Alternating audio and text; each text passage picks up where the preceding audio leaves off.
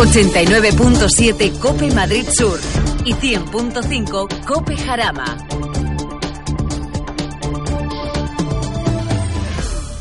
Come with me for fun in my.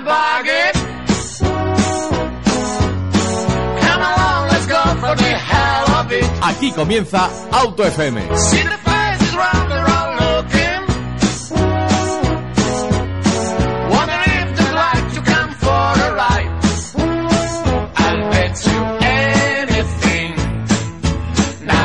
Bienvenido un viernes más aquí a Auto FM, tu programa del motor radiofónico. Para delante del parabrisas. Aparcar el teléfono mientras que conduzcamos porque es muy importante. Y cuando aparques, cuando hayas estacionado, cuando hayas parado, pues eh, llega el momento para ver eh, esos mensajes o esos WhatsApp que hemos recibido y para contestarlos. Es que estar leyendo y, y conduciendo a la vez, mm, yo te aseguro que, que no es buen plan. Es, es bastante es bastante malo porque eh, perdemos al final la referencia prácticamente de todo lo que no- nos rodea. Y un segundo, dos segundos de distracción puede tener un desenlace fatal. Bueno, eh, evítalo, evítalo por ti, evítalo por todos los... eh, todos los conductores que nos acompañan. Y por supuesto también pues muchas veces llevamos a gente en nuestro coche y, y por nuestra mala cabeza no tiene la culpa de que tengamos un susto o algo más grave. Con lo cual aparcar el móvil sé que a veces es difícil eh, dejarlo en el hueco que tenéis normalmente cuando conducís no lo toquéis eh, poner manos libres en el caso de que nos llamen, bueno, por lo menos podemos hablar, pero siempre estar atento a la circulación, que muchos de los accidentes que, que vemos, esos pequeños toques eh, eh, o, esos, o esos cambios drásticos de, dirección o simplemente pues cambio de carril, se, suceden porque o están con el teléfono o ha habido una distracción o nos estamos fijando en lo que no debíamos. Os pedimos por favor, eh, que no queremos perder ningún oyente aquí en Auto FM, aquí en Cope Madrid Sur y en Cope Jarama, eh, esta campaña también nos suscribimos a la campaña que está haciendo Porsche y el WhatsApp o solamente cuando aparquemos. Bueno, yo creo que llega el momento para comenzar. Ya sabes, esto es Auto FM, esto es Cope Madrid Sur, esto es Cope Jarama. Arrancamos.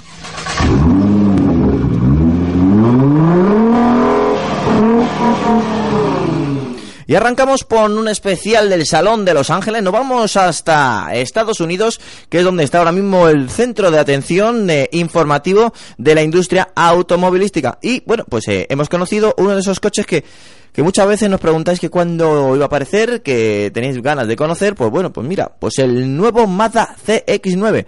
Su diseño está basado en la filosofía de la marca, ya sabéis, eh, el toque japonés que, que a tantos usuarios les gusta. El, la han denominado, bueno, la- procede del diseño de que vimos en el, en el concept car Mazda Koeru. Y bueno, pues sí, al final ha sido una evolución de este diseño. No sabemos que esos concept car que muchas veces vemos son demasiado fantasiosos, pero ahora es algo real, algo que podemos eh, ver que puede circular en las carreteras y que no nos vamos a asustar. Eh, se ve más dinámico, se ve más fluido. eh, la verdad es que nos, nos ha gustado estéticamente. Y bueno, pues eh, al final es una evolución del diseño que hemos visto en los Mazda 6 y también, por supuesto, del el CX5. Eh, es un, una, un, un bueno, iba a decir un vehículo más de la categoría y de la familia de, del Skyactiv que Mazda está presumiendo últimamente y que le está viendo muy bien, sobre todo con la tecnología gasolina. Y bueno, pues eh, en Estados Unidos, por lo menos la información que nos ha llegado, es que aparecerá con un nuevo motor 2500 litros turbo alimentado de 250 caballos. Bueno, no está nada mal. Ahora es el momento para que nos digan nuestros eh, expertos también eh, qué opináis de... Sí, sí. Adelante, lo puedes, puedes hablar. No, te estaba diciendo Antonio que, que no nos has Bu- presentado. buenas tardes. Ah, a bueno, todos. espérate, vamos, venga, presentación, es verdad, se me ha ido, se me ha ido el santo al cielo. Hoy me he puesto a... a Estabas emocionado ahí con el salón. Me he puesto emocionado. Bueno, pues eh, arrancamos también con nuestros componentes y nuestro equipo. Bienvenido Alejandro. Hola, buenas a todos. Bienvenido Eduardo. Muy buenas tardes. Bienvenido Luis. Hola, ¿qué tal? Bueno, pues con este plantel de gala comenzamos. Estamos hablando del CX9. ¿Qué opináis de este nuevo vehículo de Mazda? Bueno, ahora ya estoy listo. ahora Ya. sí, ahora sí. Eh, Adelante. bueno, eh, lo venía lo venía comentando eh, precisamente con, con Alejandro ahora cuando venimos en coche. Eh, me está empezando a, dar miedo un poquito Mazda porque mira que me gusta mucho la, la nueva estética, el nuevo diseño codo, pero es que lo está implantando en todos sus coches de una manera muy, muy, muy similar, ¿no? Entonces estamos sacando estamos teniendo una gama pues demasiado demasiado parecida pero bueno lejos de estos gustos pues más personales que otra cosa eh, es el coche que esperábamos, es el coche que necesitaba sobre todo para, para un mercado estadounidense que demanda este tipo de, de sub de, grandísimos tamaños. Eh, el, sub de Mazda de gran tamaño estaba ya pues completamente desfasado, no solo por imagen, sino también por tecnología. Y una de las claves es lo que dices tú, ¿no, Antonio? El, el nuevo motor 2.5 Skyactiv que se pasa se pasa al turbo. Eh, no sé si es una nueva una nueva era en Mazda que yo creo que no, porque están apostando demasiado por el atmosférico como para pasarse ahora al turbo, pero que ya se ha hablado en algunos sitios y ya lejos del CX9 eh, podría a lo mejor llegar esta versión de 250 gallos o, o más caballos O más, a una versión algo deportiva, ¿no? De lo que ya Mm. tenemos aquí. Hombre, en principio más. Esperemos que más. Pero sí, ese, ese motor es muy, muy buena opción para poner a un futuro Mazda 3 MPS o ma- incluso Mazda 6 MPS, como ya hubo en, su, en su tiempo. Y nada, sí, sí que es verdad que lo que dice Eduardo, que mm, se parece, sí que las marcas tienen que tener su propio diseño y su propia seña de identidad, pero creo que en, en Mazda se han pasado. Y eh, no sabemos por las fotos se nota, pero no estamos muy seguros si puede ser un CX3, un CX5, no, no, no queda muy clara la diferencia. Es que en el, el prototipo, el Coeru, eh, todos dijimos, oye, pues esto es una evolución bastante clara del diseño, del diseño codo de Mazda. Pero nos han sacado el coche de producción y la verdad es que es, es muy bonito, quiero decir, es un coche muy llamativo, muy Mazda, ¿no? Eh, los Mazdas actuales, pues oye, son llamativos y atractivos. Pero sí es verdad que ha perdido a lo mejor esa, esa evolución que esperábamos todos, ¿no? A lo mejor unos detalles, unos rasgos Sí. nuevos. Sí, algo que, que rompa un poco. refrescaran, Sí, eso es. Sí, es como una pequeña evolución del, del diseño que están llevando, que a mí, a mí me encanta, sinceramente, pero falta algo un poco más evolucionado igual, porque es demasiado parecido al resto de la gama, pero está muy bien. Está realmente bien y bueno, pues nos ha gustado, nos ha convencido. Enhorabuena Mazda por este nuevo vehículo que ha presentado en el Salón de Los Ángeles. Seguimos adelante, otro vehículo que hemos visto, otro vehículo también presentación internacional que hemos disfrutado, por lo menos eh, verlo ya oficialmente, ha sido el nuevo Fiat 124 Spider, que ya de- podemos decir que es oficial. Bueno, pues es un, como su nombre, propio nombre indica, es un Spider, es un Roadster, eh, que en esta ocasión, eh, pues deriva directamente del Mazda MX-5. Eh, recordemos a nuestros oyentes que han elaborado este vehículo juntos, la cuarta generación del Mazda MX-5, ya sabéis, el mítico Miata, eh, ese coche pequeñito, Roadster, que muchas veces vemos descapotado por nuestras carreteras, y esta vez, pues también, pues Fiat quería algo así para recordar ese 124 Spider mítico que tuvo en su gama, y bueno, pues nos lo ha presentado con un curioso diseño, un curioso diseño porque va a, sobre todo pensado para Estados Unidos. Ah, mm, hay gente que le ha gustado mucho, hay gente que no le ha gustado tanto, pero bueno, nosotros vamos a ver eh, en qué lado nos posicionamos. Chicos, ¿qué os parece este nuevo Fiat 124 Spider? ¿Os apasiona? ¿No os apasiona? Yo, yo- yo tengo que verlo, ¿eh? tengo que verlo todavía porque bueno, a mí me parece, me fallan un poquito las proporciones en foto. Pero, pero bueno. eh, hay que tener cuidado muchas veces en foto, sí, que a mí sí, me ha pasado, sí. ¿eh? Yo, yo, de hecho, con el MX5, precisamente hablando del mismo coche con otra carrocería, eh, cuando salió en fotos, la verdad es que yo fui de los detractores eh, al principio, pero luego lo vi y dije, oye, pues, pues no está mal, ¿no? Y este 124, pues probablemente, probablemente sea, oye, qué mal me suena, ¿no? Esto de hablar de 124 en. Sí, Fiat, otra vez. Me siento raro, ¿no? me siento raro. Pero bueno, eh, una de las novedades es que, eh, del mismo modo que el MX5 lleva con, con motores atmosféricos, Skyactiv, el, el 124 llega con motor turbo, eh, un 1.4 si no me equivoco, que en Europa va a tener 140 caballos. En Estados Unidos son 160, pues 140 en Europa, pues mm, las razones no las sé exactamente, pero, pero bueno, eh, un coche ligero, un coche divertido, un coche que, mm, bueno, pues mm, llamativo. La, la parte trasera, igual me, me llamáis locos, pero me recuerda bastante al Viper.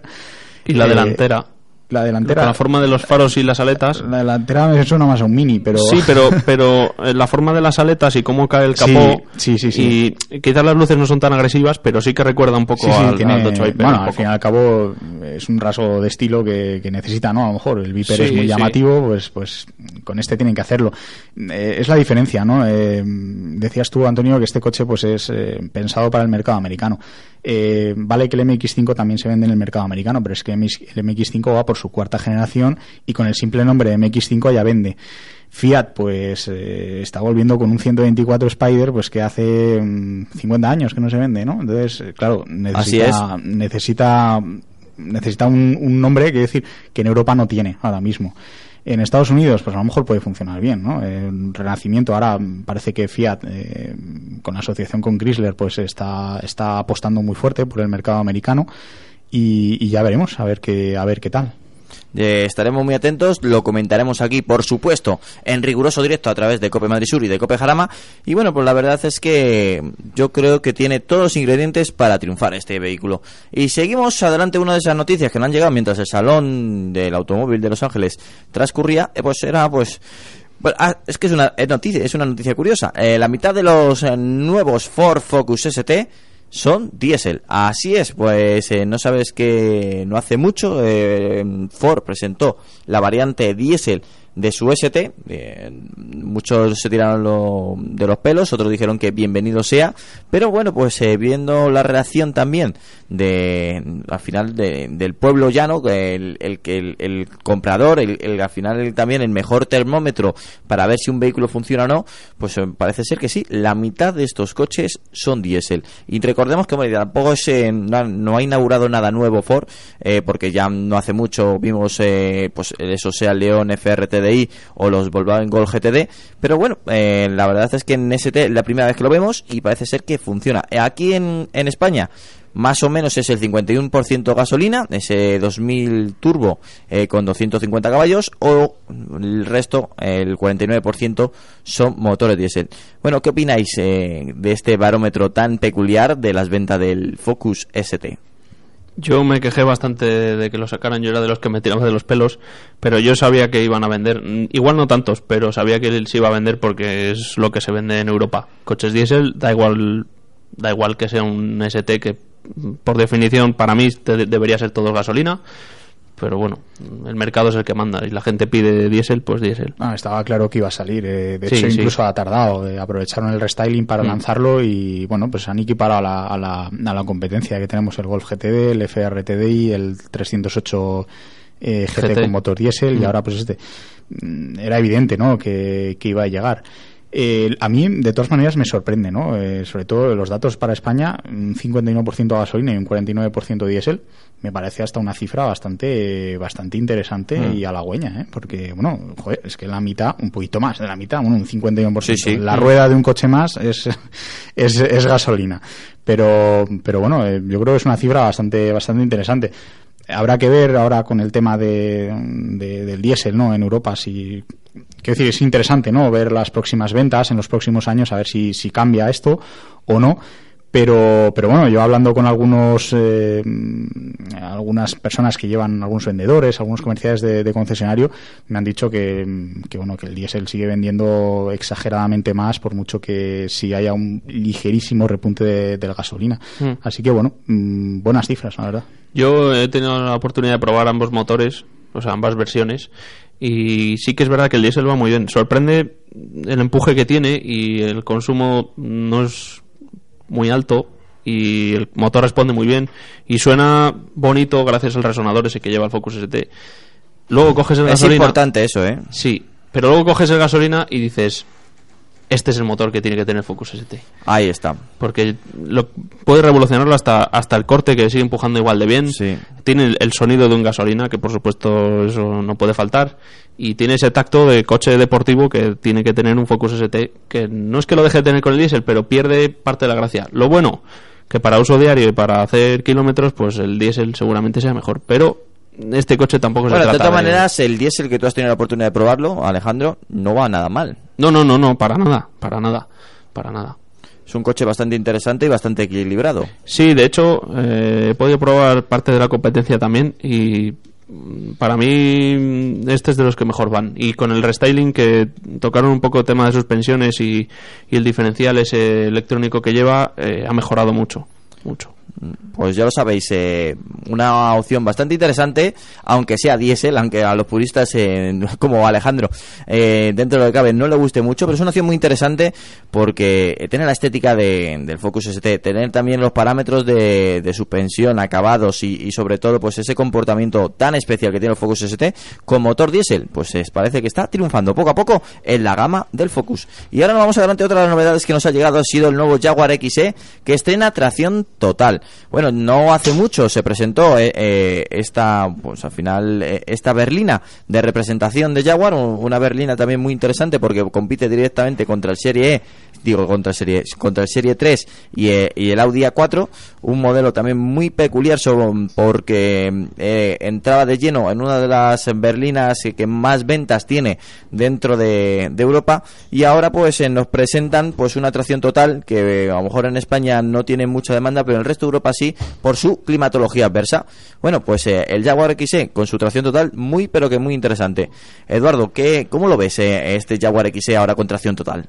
Bueno, pues eh, del mismo modo que el XE se equiparaba al segmento de las berlinas medias premium, pues la tracción total pues se equipara a sus rivales. Eh, prácticamente cualquier rival eh, ofrece ofrece la versión tracción total, el Serie 3 que mencionaba, los, los X-Drive. Y bueno, eh, así leyendo más en profundidad, el, el sistema de tracción total del XE pues es, eh, es un sistema que prioriza la, la tracción trasera, es decir, el coche en condiciones normales funciona en trasera y mm, bueno, eh, trabaja a través de un diferencial Torsen que, bueno, de forma electrónica, según cuando eh, la electrónica pues eh, considere que necesita tracción adelante, más, más tracción adelante, más tracción atrás, pues lo va repartiendo, va repartiendo a fuerza. Es capaz de enviar hasta el 100% adelante, o sea que, mm, en fin, es un sistema bastante, bastante avanzado.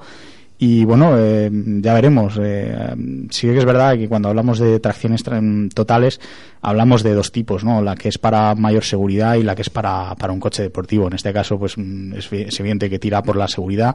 De momento solamente está disponible el motor diésel 2.0 de 180 caballos y con cambio automático. Eh, en otros mercados, en el mercado americano, porque además se ha, se ha- se ha presentado este coche en, en el Salón de Los Ángeles, si no me equivoco, la versión más potente gasolina también lo lleva. Eh, no ha llegado aquí a Europa, o parece que de momento no llega, pero sí, bueno, se espera que, que vaya, vaya habiendo más versiones que, que vayan estrenando la, la tracción total. Eh, es un coche que, o sea, quiero decir, es una marca que está apostando, está ampliando su gama de tracción total, y por ejemplo el F-Type, que diríamos cualquiera, oye, pues, ¿por qué lleva esto tracción? Pues, pues hay Y, versiones cambia- que lleva- y sacaron cambio manual, que era algo que... Sí, sí, sí. O sea, que está, está, está creando una gama bastante, bastante Sí. amplia con diferentes eh, versiones. Bueno, yo lo único que puedo Sí. añadir a todo lo que ha dicho Eduardo, que es todo, es que además perdón, de... eh, no, no, no pasa nada, no pasa nada, no, perfecto. No le estás perfecto. dejando hablar Alejandro ¿qué hacemos aquí? No, no, no pasa nada.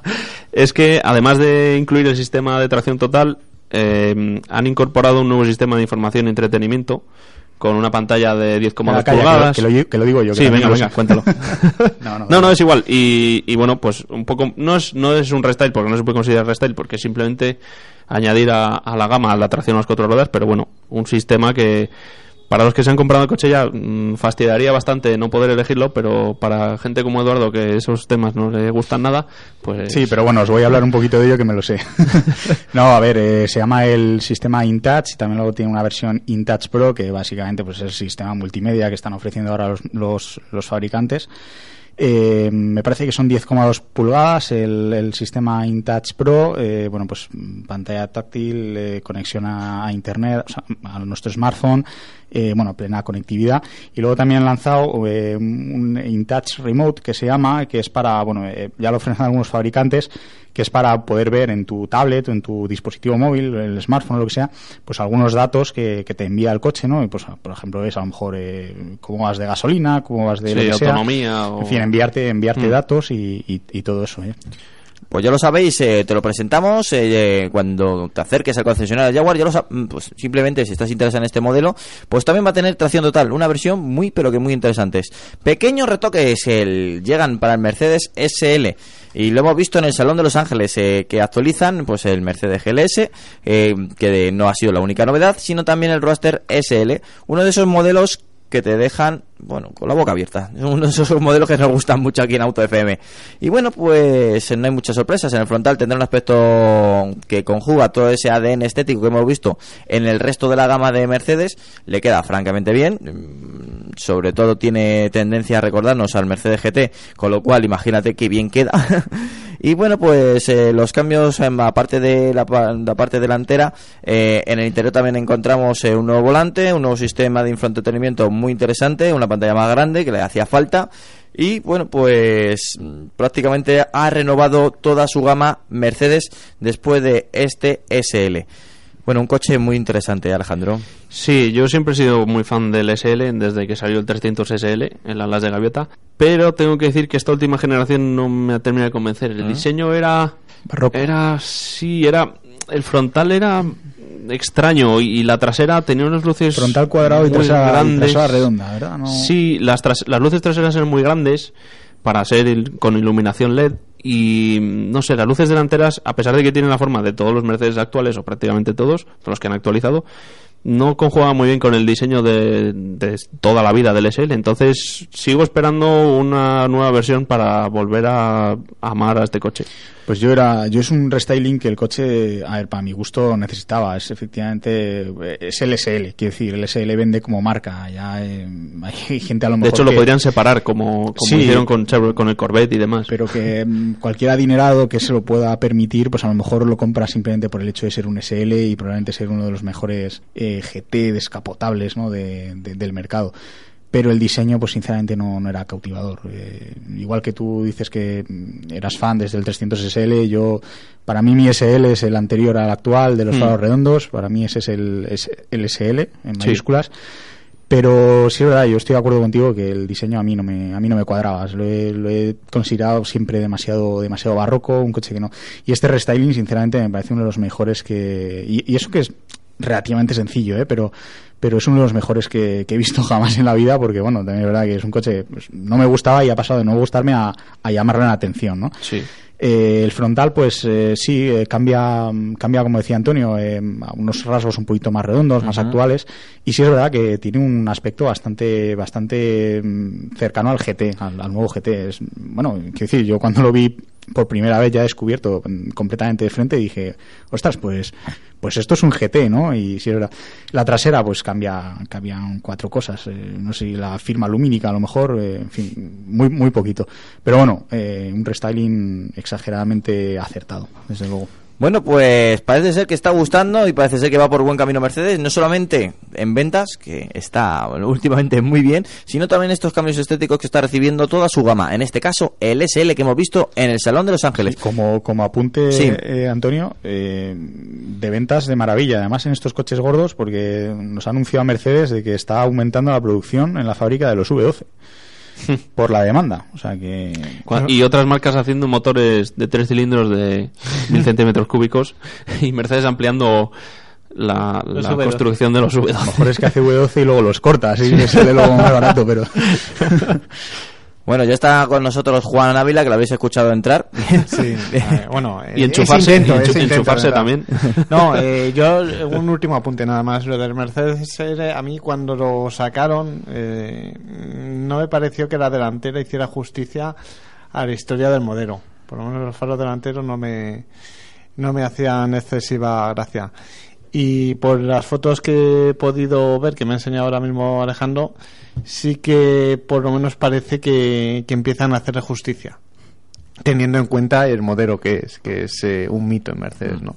Pues sí, la verdad es que sí que es un mito. Y seguimos adelante y vamos a hablar también de otro mito, en este caso de la marca de la constelación de Tauro. Bueno, para los que no sean tan frikis como yo, directamente vamos a hablar de Subaru, vamos a hablar del Subaru Impresa Sedan, eh, un concept car que han presentado en el Salón de Los Ángeles, después de haber conocido la impresa de cinco puertas en el Salón de Tokio, y lo que parece ser que es el último concept car antes de conocer el definitivo Impresa. ¿Qué quiere decir esto? Que muchas de esas líneas que podemos ver en este concept car lo veremos eh, directamente eh, trasvasados al futuro modelo y a, bueno, a ese modelo también mítico como es el Impresa para Subaru. Bueno, ¿qué opináis de lo que podemos ver? Un concept car muy interesante, sobre todo porque sus líneas siguen siendo angulosas, pero siguen siendo también muy fluidas. eh, no tiene, nos recuerda a, a los modelos eh, vigentes, pero también es una evolución del diseño. Y lo que es más importante, y el, el 3, bueno, este sedán eh, tiene tendencia a, a, por lo menos visualmente, a parecer un coupé. A ver, señores de Subaru, yo no sé qué hacen presentando concepts cuando pueden sacar este coche tal cual. que a mí me encanta, porque por delante parece, recuerda mucho al WRX STI y luego es una berlina que, como bien has dicho, tiene aspiraciones de coupé y estéticamente mm, me encanta. Es que Subaru, Subaru últimamente está sacando unos conceptos que... Es que deberían sacarlos directamente sin pensar. Este cámbiale los retrovisores Sí, sí, y ya este está, ¿no? coche. Pero- Y a lo mejor si se pasa mucho con las llantas, las pones Sí, un poco más pequeñas y fuera. Y lo pones a la venta. Sí, sí, sí, completamente. Yo, yo la verdad es que quedé prácticamente enamorado con el, con el Impreza cinco puertas. Digo, Sí. bueno, ya vuelve un compacto, la verdad, bastante llamativo. Y ahora, pues este es lo que me esperaba, ¿no? Al fin y al cabo. Pero, pero sí es verdad que está tomando una línea, bueno, yo creo que eh, tiene rasgos clásicos, pero también rasgos, pues oye, algo modernos, muy típicos Sí. de Subaru, pero sí es verdad que no se va, no se va a un diseño a lo mejor demasiado complicado, ¿no? Son muy sencillos. Ahora, también me da un poco de miedo porque Subaru cuando te mete un coche de calle respecto al prototipo muchas veces le quita a lo mejor el, el sabor ese que, que quieres, ¿no? Sí, por Pero- eso digo que lo saquen tal cual. Sí, pero, pero bueno, de todas maneras esto de, de Subaru Impreza, uf, volver a ver Impreza, aunque aquí en España, bueno, en Europa eh, los Impreza no los conocemos como tal, pero... Legacy. ostras, que se llame Legacy, por favor. que venga mi Impreza Sedan STI, por favor, solamente por el nombre, solamente por el nombre ya está, ¿no? Pero, pero bueno, el caso es que, que bueno, que, que- que nos, ha- nos da que pensar este prototipo y, y nos hace tener ganas ya de, de ver una gama compacta actualizada en, en Subaru. Bueno, pues eh, con ganas y como te estás diciendo, tenemos también, eh, pues eh, no solamente ganas, sino casi lo estamos exigiendo, que llegue este nuevo empresa para la gama de Subaru y no paramos, el salón de Los Ángeles da para mucho Nos vamos de la marca de la estrella de la constelación a qué marca, de la, de, la, de dónde? a la del diamante. Ah, vale. Estamos hablando de Mitsubishi, en esta ocasión no vamos a hablaros de ningún deportivo, ni de ningún todoterreno, ni de ningún sud. Vamos a hablar del pequeño de la casa, vamos a hablar del Space Star, que curiosamente no hace mucho lo presentaron aquí en España y ya recibe un restyling o un lavado de cara, como lo quieras denominar. ¿Por qué? Porque parece ser que van a por todas. eh. Saben que es un producto que, que ha gustado mucho al, público, tiene muy buenas ventas y quieren seguir aprovechando ese tirón que tiene actualmente este Space Star, un coche muy urbano, nada que ver con la anterior generación, eh, que era una especie de monovolumen pequeño. Esta ocasión es eh, un urbano tipo, bueno, está entre entre estaría entre un Clio y, un Seat es- Está ahí en un, en un mundo de, de dos. Y bueno, pues eh, sigue teniendo pues eh, las características tan importantes que como su pequeño, bueno, su, su peso pequeño, eh, su peso liviano de tan solo 845 kilos, un CX eh, ha mejorado, ahora, es- ahora es de 0,27 que está muy bien, buena penetración en el aire, y esto compromete a unos consumos muy bajos, eh, que con tan solo 70 80 caballos se mueva muy bien este Space Star. Y bueno, los cambios se han recibido estéticos y le dan un toque de, de- de una categoría superior. Eh, a lo mejor el Space Star en algunas eh, que en algunos toques nos parecía un coche eh, a lo mejor un pelín los cos, en esta ocasión eh, le han dado pues para mejorar el aspecto tanto interior como exterior. De hecho, se nota ya en las fotos esa diferencia de calidad, ya se aprecia, o sea que supongo que, que en persona se notará más todavía. Y es algo que a lo mejor sí que, sí que echabas de menos porque a pesar de que mucha gente quiere un coche barato, sea como sea, al final, aunque sea barato, sí que te has gastado tu dinero y sí que quieres de- que tenga algo a cambio. Sí. Entonces... eh, Sí, pues el- no puede ser un coche con ruedas, volante, motor y fuera. Entonces tiene que tener algún mínimo de calidad que por el El- dinero que has pagado. El Space, el Space Star es, es un grandísimo producto, eh, ahí donde lo vemos. Pero Prometo sí a los oyentes que dentro de poco vamos a traer una prueba de Space Star para, por lo menos, eh, para, para acercar lo que antes que llegue este eh, lavado de cara aquí en Europa, para apreciar eh, el Space Star. Pues es un grandísimo producto eh, por varios, varias claves ¿no? que has dicho tú, eh, Antonio. En primer lugar el precio, en segundo lugar el equipamiento y en tercer lugar la eficiencia. Eh, se conforma con motores muy pequeñitos, pero funcionan muy bien gracias a un peso muy pequeño y a un coeficiente aerodinámico magnífico para, para su segmento. Pero claro, eh, no lo demostraba. Hasta ahora no lo demostraba. Hasta ahora tú veías un coche y dices, este coche se vende en India y se venderá muy bien, en un mercado emergente. Pero aquí en Europa, pues la verdad es que no, no sé, le falta, le falta algo, ¿no? Eh, pero este restyling, eh, digo lo mismo que con el SL, uno de los mejores restyling que ha habido jamás. Eh, son unos cuantos detallitos eh, en el frontal, las luces son igual, simplemente integran la LED, eh, los LED diurnos, eh, la parrilla, el paragolpes, eh, no sé si alguna llanta nueva y atrás no cambia nada, básicamente los, los pilotos, ¿no? Que son LED. Quiero decir, son cambios nimios, en el interior no hay nada. Si es verdad que meten, bueno, como, como hablábamos antes de Jaguar, pues meten también un nuevo sistema de, de, de infoentretenimiento y demás. Pero bueno, y además también prometen una actualización del motor 1.2 que no sé si vendrá con más potencia, pero bueno, en teoría funciona mejor a bajas. En y- principio se mantiene la potencia, pero bueno, sí, supongo que habrá mejorado. A lo mejor para el motor abajo. Sí, dicen que han mejorado la, la respuesta en bajas y en teoría el consumo también. Mm. Es que, a ver, hay que pensar que estos coches están pensados para ciudad, entonces cuanto mejor funcione el motor a bajas vueltas, Sí, yo, yo, yo, lo, yo lo he cogido, este coche, además con este motor, y sí es verdad que a, a mi compañero, que fue el que lo probó, no le dio esa sensación, a mí sí, me dio la sensación de que en bajas era muy perezoso, le costaba a lo mejor salir. es que este tipo de motores, para llevarlos bien hay que llevarlos alegres, Sí, entonces... sí, sí, sí. O a lo mejor, o a lo mejor era un, un adelanto, un, un aviso que tenía que hacer dieta en este caso Eduardo. Bueno, ahí me has pillado, pero Yo creo que no, eh, yo creo que no. gracias, hombre. No, pero bueno, eh, sí, un, un producto, un producto que ya es un gran producto, eh, a pesar de su tamaño, pero que, que viene mejorado y que, que veremos, me parece que en marzo de la- del año que viene, en- por lo Sí, menos en primavera. eso, eso por lo menos se ha adelantado pues en primavera. No, Sí, se- lo veremos en Ginebra probablemente Mm, pues- y, y inmediatamente después saldrá a la venta. Había algo del anterior que no me... Del anterior, antes del restyle, Sí. que no me terminaba de convencer que la zona delantera estaba como demasiado tapada. Como si le faltasen huecos Sí, a la pero es que además parrilla. era como si tuviera cara plana, ¿no? ¿Verdad? Es Sí, como- parecía como que le faltaba normal, ¿no? sí, como No que le faltaba un hueco en Sí. algún sitio, en la parrilla. Y ahora ya no. Ahora ya tiene huequecito. Aunque no sirva para nada, quiero decir, aunque esté Nos tapado por detrás, pero por lo menos estéticamente ya. darle la dirección email del japonés que haya diseñado el, el Space Star y para felicitarle por el nuevo diseño. Nos comprometemos a contar otra vez los huecos.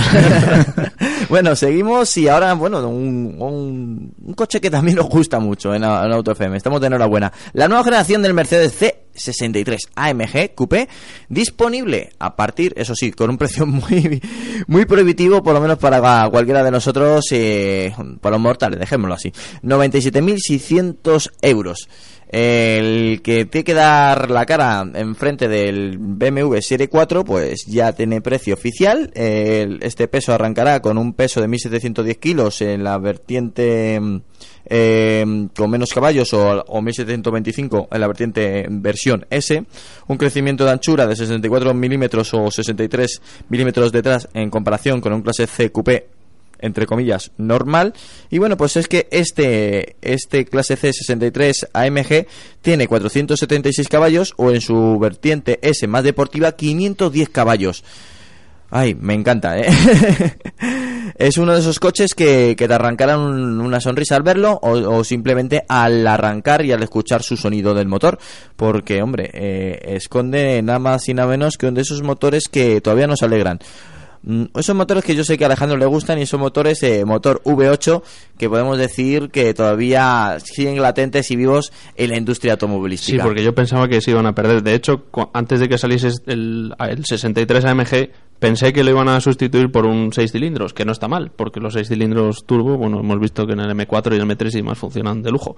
Entonces, eh, dije, bueno, no estaría mal. Lo suyo no o sea, lo que tenía miedo es que fuesen 4 cilindros, por muchos caballos que tengan, pero Mercedes va y saca un V8 biturbo y dice, aquí estoy yo y ala, superando. Sí, son, son malas bestias. Alguna vez lo hemos hablado aquí, eh, bueno, es- y lo vuelvo a decir, 510 caballos es una berlina media. O sea, es eh, cifra de superdeportivo de hace, ¿cuánto? De hace mm, 10, 12 años. O sea, es... eh, Sí, de hecho, ni, ni, ni eso. O sea, fíjate, el 458 Italia tiene 570 caballos. Y es. Eh, quitando el Enzo, el FF, o sea, el F12 y demás, Pues- al ver al- el tope de Ferrari. Entonces, Pues- imagínate, estás hablando ya. Pues ahí lo tienes. eh, Es, es- es evidente que son dos coches completamente distintos, pero bueno, es que es 510 caballos, es una barbaridad. Las prestaciones, pues una locura.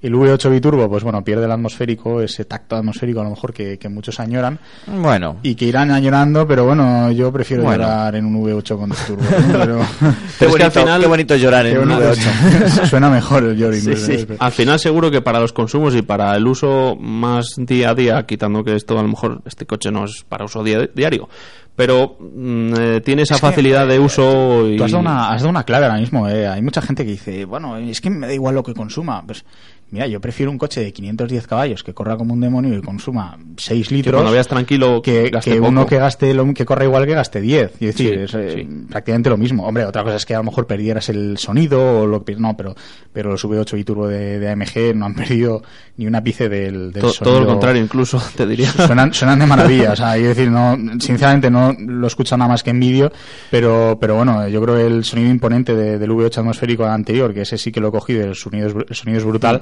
estoy seguro que, que será muy similar. ¿No os da la sensación que antes, hace unos años, mm, las marcas ponían el escape al motor y ya está, como sonase?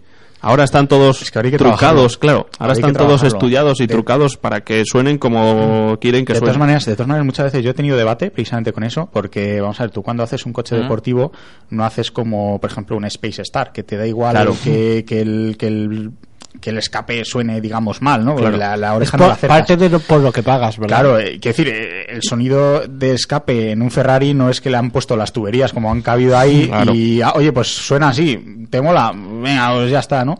No, eso está, eso está trabajado, eso tiene estudios Sí, y eso es así, sí. ¿no? Eso me recuerda a un comentario que hicimos, ¿verdad? En el Jarama sobre cierto coche que vimos que vio a eh, Eduardo pasar y que no le gustó mucho el sonido. Ah, A ver. refrescame esa memoria.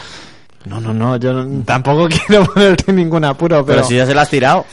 pero quiero que lo recuerde, ¿eh? Hombre, es un coche deportivo. Ah, ya sé. Ya sé. Empieza por Dodge Bueno, pues- y acaba por... Ah, amigo, amigo, amigo, amigo, amigo, amigo. Sí, sí, bueno, es que vimos un, un Camaro, ¿no? ¿Era el No, Camaro? era un Dodge Viper. Ah, vale, vale. Ay, ahora, ahora, ahora sí, el fin de semana pasa factura me habéis, dado, me habéis dado un golpe muy duro. es que, bueno, para que lo sepan los oyentes que se metan en la historia, vimos un Viper con el kit GTS-R, o sea, quiero decir, eh, el Viper, ¿no? En Eh, el, co- el típico coche que utilizarías para ir a comprar el pan. Efectivamente, o sea, ¿tienes un Viper? Pues no, quiero uno de carreras, ¿no? Pues ese. Y me acuerdo, estábamos Alejandro y yo, eh, y me acuerdo Alejandro grabando Con- con, el móvil incluso, con los ¿no? teléfonos Ya listos, Estábamos, bueno, avispadísimos, ¿no? Con ese coche. Y lo arrancó y creo que nos fuimos sin decir nada ni mirarnos, ¿no? Sí, y yo abrí el teléfono, borré el vídeo y Sí. nos fuimos hablando. y ya está. Pero, pero bueno, de todas maneras, eh, bueno, es el Jarama, probablemente el coche llevaría alguna restricción de sonido o algo. Seguro. Pero o eso era una réplica. Que, pero bueno, pero bueno, es que hablamos, hablamos Antonio y yo, o sea, Alejandro y yo. y diciendo, Muchas bueno, réplicas suenan incluso claro, más que el de es ese, decir, entonces. un Viper de serie ya, ya suena bastante bien, ¿no? Eh, Sí. Pero, pero el bueno, Zoe de Alejandro suena más, ¿verdad? Pero bueno, Bueno. ese es el tema. No sé de qué estábamos hablando, pero Pues ese es el da- tema. no lo sé, De pero los cambio, de los AMG. cambio de tercio. Nos vamos con el con otro coche que se ha presentado en el Salón de Los Ángeles y bueno, un coche también que nos gustaría que llegase eh, pronto a Europa. Y eso que no lo sabemos si llegará. Estamos hablando del Honda Civic Coupé, eh, pues ese ese coche mítico que hace unas generaciones se vendió aquí en Europa, que muchos siguen teniendo y que sigue valorando como un ve- vehículo magnífico y que bueno, pues en la nueva generación se ha presentado, como bien he dicho, en Los Ángeles. Eh, recibe todo ese ADN estético de Honda, pero eso sí, actualizado. Eh, la parte delantera, pues nos recuerda mucho a- al resto de la gama de los Civic, pero la parte trasera, pues donde más carga estética tiene Honda últimamente, tiene unos unas ópticas pues muy singulares. Eh, no quiero decir que ni que sean feas ni que no lo sean, sino simple, no es verdad, singulares. Eh, la razón, pues hombre, pues la verdad es que Suena a eufemismo. no, no, no, no, no, no. Es, es un detalle que, que nos llama mucho la atención, igual que en el Civic normal, en el compacto. Es, es una parte trasera muy carismática. En este caso, en el coupé, también la han querido hacer así y, y, la, y la han bordado. Es un coche muy, muy llamativo. Eh, un, tan solo un detalle y os dejo, y os dejo interrumpirme. Eh, estrenará un motor 1500 turbo, el conocido como IVTC turbo alimentado y entregará una potencia de 176 caballos y 236 newton eh, newton por metro par máximo. Bueno, pues eh, ¿qué opináis de este Honda Civic Coupé? Eh, eso sí, eh, para suelo americano por ahora. Yo quería hacer dos comentarios. Lo primero, el frontal eh, me recuerda, y permitirme la blasfemia a lo mejor, NSX. al Honda NSX. es que es como, madre Pero mía. eso no es malo, ¿no? No, pero por si acaso alguno decía, Ah, por vale, favor, vale. no comparéis el NSX con un Civic, ¿dónde va a parar? Bueno, pues a mí, el frontal, me recuerda poderosamente al NSX, que quiere decir que eh, parte del atractivo del coche que se van a vender a lo mejor unidades contadas, pues igual que hicieron con el Alfa Romeo 8C competiciones, que trasladaron los faros después al resto de la gama Alfa Romeo, pues aquí han hecho algo parecido. Y el otro comentario que quería decir, efectivamente, es un vehículo muy de Estados Unidos. A mí me ha costado mucho verlo todos estos años. De hecho, un primo mío, creo recordar, hace unos cuantos años tuvo uno. Y a mí siempre me pareció más bonito el coupé que la versión hatchback, como se llaman a las versiones que no tienen curo, ¿no? que no tienen maletero separado. Las versiones dos volúmenes, para que nos entendamos. Y no sé por qué. Eh, Mazda eh, tiene el Mazda 3 Sedan. Eh, Subaru con el Impresa eh, tocó las dos vertientes en la anterior generación y parece que quiere seguir tocando las dos vertientes, la hatchback y la sedán. Y eh, el resto de marcas europeas también tienen una, una versión sedán, aunque se venda algo menos. Y no sé por qué Honda no la termina de, de traer para acá, porque a mí me parece bastante atractiva. Hay, hay varias, varias marcas que allí en Estados Unidos eh, sí ofrecen algunos coupés compactos de este Mm. estilo. Tienes, por ejemplo, el, el Kia Forte Coupe, me parece que se llama en Estados Unidos, que no deja de ser un... Es que Estados Unidos es muy de berlinas, entonces Sí, eh, tiene sentido que adapten las versiones sí. de dos, eh, dos cuerpos a No, las versiones eh, tres cuerpos. allí. ¿Qué me habláis de los Accord, ya hablando de un segmento mayor, los Accord Coupé en su Sí, momento? que aquí llegaron- todavía se ve Sí, alguno. pero que bueno, que es, es un coche americano, quiero decir, bas- basta Sí. con, con echarle un ojo para saber que es un coche americano. Este coche, pues, eh, no sé, sinceramente si, si vendrá si vendrá a Europa. En teoría el Civic ahora, a partir de ahora, va a ser una apuesta global. Eh, no sé si lo veremos, eh, pero bueno, la verdad es que avanza un, un ¿Y estéticamente qué te parece? Pues eh, lo que decías tú de, de los faros traseros, que no sabes si, si te terminaban de gustar, a mí me recuerdan muchos a- al HRV nuevo, ¿verdad? Son como con sí. pico debajo, y- pero bueno, la verdad es que el coche en... en- El lateral me gusta mucho, ¿eh? Sí, muy sí, sí, coupé, ¿eh? sí, en general está muy bien, además eh, tiene las formas de coupé clásico, pero luego tiene detalles, como decía Juan, del frontal de, de más, más eh, futuristas, ¿no? A lo NSX. La calandra se adelanta a los faros, también es un Sí. detalle in- Y interesante. además un detalle que me gusta eh, es que eh, mm, antiguamente también Mazda lo hacía, menos con el nuevo 3, que los faros delanteros son los mismos en la versión sedán que en la hatchback. Eh, en este caso eh, diferencian eh, las versiones eh, convencional de la sedán o la coupé en este caso con unos faros delanteros propios, incluso los traseros. De todas maneras- los traseros por obligación, lógicamente. De todas maneras, el oyente que vea las fotos va a ver un coupé, pero va a ver un coupé un poco extraño, ¿no? Porque parece como que el último, el último volumen, el tercer volumen, que típico del coupé, como que lo forma el alerón, ¿verdad? O sea, es como Y- una y- caída de fastback, ¿verdad? Pero, pero con un alerón que, que Sí. forma me, la... me vais a decirte, a lo mejor que también blasfemo de nuevo, pero ¿no es una caída muy Porsche? Yo lo llamo más Con, 370Z, con, ¿verdad? con- con- no, fíjate en las Bueno, ventanillas. estoy viendo que le está sentando mal el yo viernes quería- a... yo- yo a- quería no, decir una fijaros en las ventanillas traseras, Hombre, es la maneras, terminación que eh, un tiene el Porsche 911. De todas maneras, los coupés, eh, sé que es una, es una carrocería que quieras o no, hay muchas similitudes entre las marcas. Es, es difícil, es difícil que no haya similitudes. Es una carrocería muy carismática y, y muy característica. Pues, puede ¿Cara ser. característica, característica. Em, yo quería decir una cosa y es que creo que para lo que suele ser Honda y más con el último Civic o con el Civic mm, octava y ahora el novena eh, es poco agresivo este coche.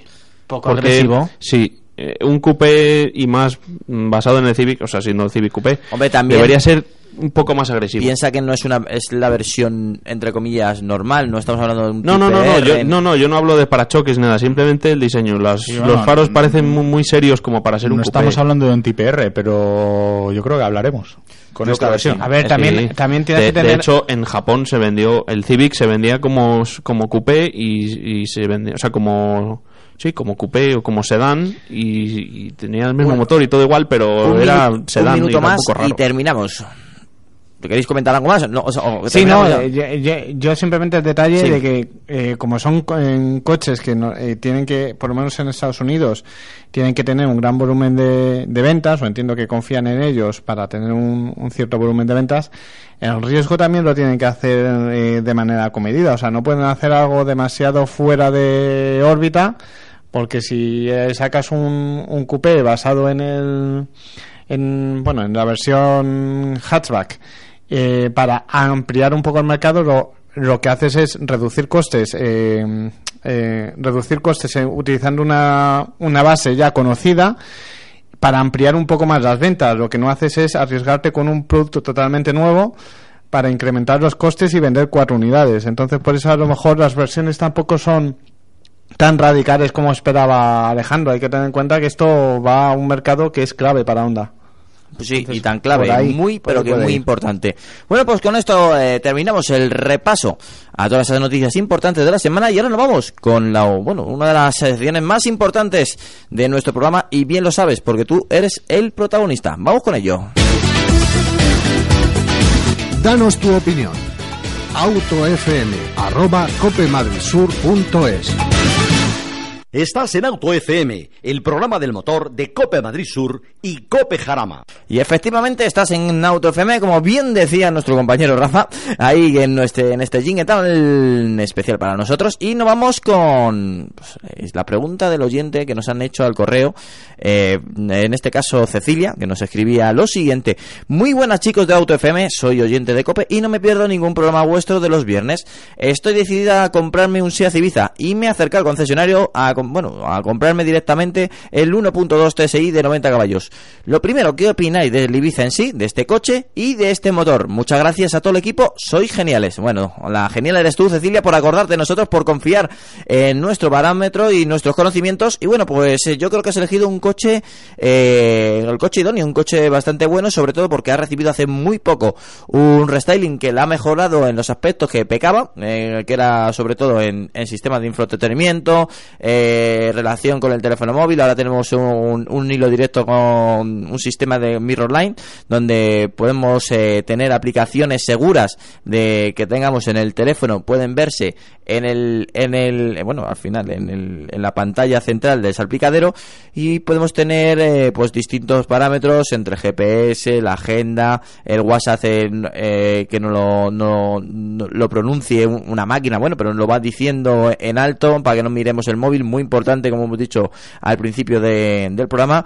Y yo creo que, en ese aspecto está ahora mismo en el, en el top 10 de, vehículos urbanos en- y también ve- vehículos del segmento B con, con alta tecnología. Luego Ibiza en sí es un coche pues eh, con un comportamiento muy bueno, no vas a tener eh, ningún susto eh, yendo a tanto a velocidad normal por supuesto, pero a velocidades más altas. El comportamiento siempre nos nos ha agradado del Ibiza y siempre ha sido un referente dentro de, del segmento. Es más, es el, el- el del segmento del segmento es el coche más vendido en España y sigue siendo año tras año eh, por sus virtudes tanto por comportamiento por- como por estética, que es un coche que entra bien en los ojos. Eh, posiblemente te hayas fijado en él. Lo primero ha sido por la estética y luego porque ah, es un coche muy conocido en, pues, en España porque lo vemos en, en nuestras en nuestras carreteras y en las calles. Luego, sobre este motor, el 1.2 TSI de 90 caballos. Casualmente hemos tenido la oportunidad de probar el Skoda Fabia recientemente, que como escucharás eh, va a ser la prueba de la semana y nos ha, nos ha agradado bastante. Tiene un consumo contenido, eh, tiene buenos bajos, eh, tiene buenos medios y, y, y- y también buenos altos. Es un motor para ir de un punto A a punto B, eh, te lleva perfectamente, los 90 caballos eh, es una es una potencia perfecta para, para hacer eh, un viaje tanto por carretera como para tener un adelantamiento y a no ser que vayas muy cargado no vas a necesitar mucho más potencia con lo cual por mí adelante ahora voy a abrir el resto al resto de los componentes de Auto FM el micrófono pues si te quieren comentar o añadir algo más sobre este Seat Ibiza 1.2 TSI de 90 caballos Eh, nada, eh, yo, yo hace tiempo probé, mm, probé el Ibiza antes de, antes de este restyling. eh, probé el 1.2 TSI 90 precisamente. Eh, sí, la verdad es que es un motor muy refinado, eh, funciona bien, eh, muy poquito consumo, la verdad es que consume bastante poco, va a ser un coche de gasolina. Ahora, también es cierto que es un, es un motor completamente carente de, emoción, ¿no? Quiero decir, es un coche, pues, mira, pues para moverte de A a B, pues va genial, ¿no? Eh, el Ibiza, pues, eh, imagino que será nuevo, imagino que será el, el nuevo restyling que ofrece pues un interior un poquito mejorado con lo que tú decías eh, antes Antonio, un, un sistema multimedia pues actualizado con más funciones que a lo mejor pues eh, pues a una persona actual que busque un, coche actual pues sí que le, le gusta le gusta más. Un coche pues muy visto un coche que ofrece pues todo lo que puede necesitar cualquier cliente. Eh, vamos no nos echa nada en falta un coche que va muy bien y tampoco necesita a lo mejor pues mm, los últimos avances ¿no? en tecnología que sí que vemos en algunos coches de nueva generación pero que luego al fin y al cabo casi que no los acabas usando, ¿no? Entonces, pues a lo mejor merece la pena más irte a un coche más sencillo como este y, bueno, pues un coche que, que parece gustar a todos, ¿no? Quiero decir, el Ibiza generación tras generación pues mm, entra por los ojos a prácticamente todo el mundo y esto le hace ser uno de los coches más vendidos en, en mes a mes, ¿no? En, en nuestro en el país. mercado. Bueno, pues eh, Cecilia, vete a por él, cómpralo y por favor, como siempre te decimos, cuando lo tengas nos mandas una foto y estaremos encantados de publicarla pues en nuestras redes sociales, ¿eh? que nos encanta ver esos coches nuevos que os compráis y que por supuesto nos comentáis y nos preguntáis en nuestro correo electrónico autofm@copemadrisur.es. Ya sabes, si tienes alguna duda a la hora de comprarte un coche, nosotros encantados te asesoramos. Y seguimos adelante, seguimos aquí en Auto FM, ahora con la prueba de la semana.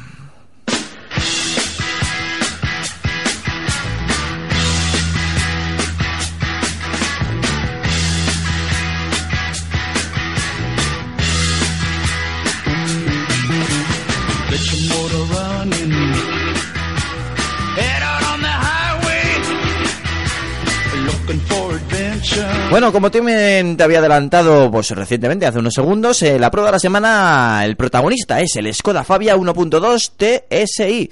Es la tercera generación del utilitario de marca checa y podemos decir que es un coche dentro de la revolución que puede haber en Skoda, es un coche revolucionario. Eh, rompe con el anterior en muchos aspectos. Estéticamente no es un coche tan redondo, ahora es más agresivo, tiene líneas eh, rectas en su carrocería y también procede y vemos unos guiños directos eh, pues con el coche más vendido de parte de Skoda, del Skoda Octavia. Bueno, la estética me ha gustado, sobre todo la parte trasera, me parece un, un modelo bastante interesante y también con un toque más juvenil que la anterior generación, con lo cual da un salto muy significativo. Eh, el comportamiento, eh, la, en la línea de, de sus competidores, eh, sobre todo porque eh, tiene una suspensión eh, muy agradable eh, que te invita a viajar y que no, no, no te resiente mucho la espalda cuando tomas esos badenes que tantos odiamos de la que nos encontramos en nuestras ciudades, en nuestros pueblos, pues con el con el Fabia a una velocidad eh, moderada, por supuesto, pues eh, puedes solventarlos cómodamente, que esto también es muy importante porque es un coche urbano con, con aspiraciones también eh, pues a tener ese toque chit y ese toque urbano como la unidad que hemos tenido. El motor empuja con fuerza a partir de las 3300 revoluciones, pero esto no significa que bajas no tenga. El 1.2 TDSI con el pequeño turbo que tiene incorporado, la verdad es que funciona funciona bien y su funcionamiento es agradable,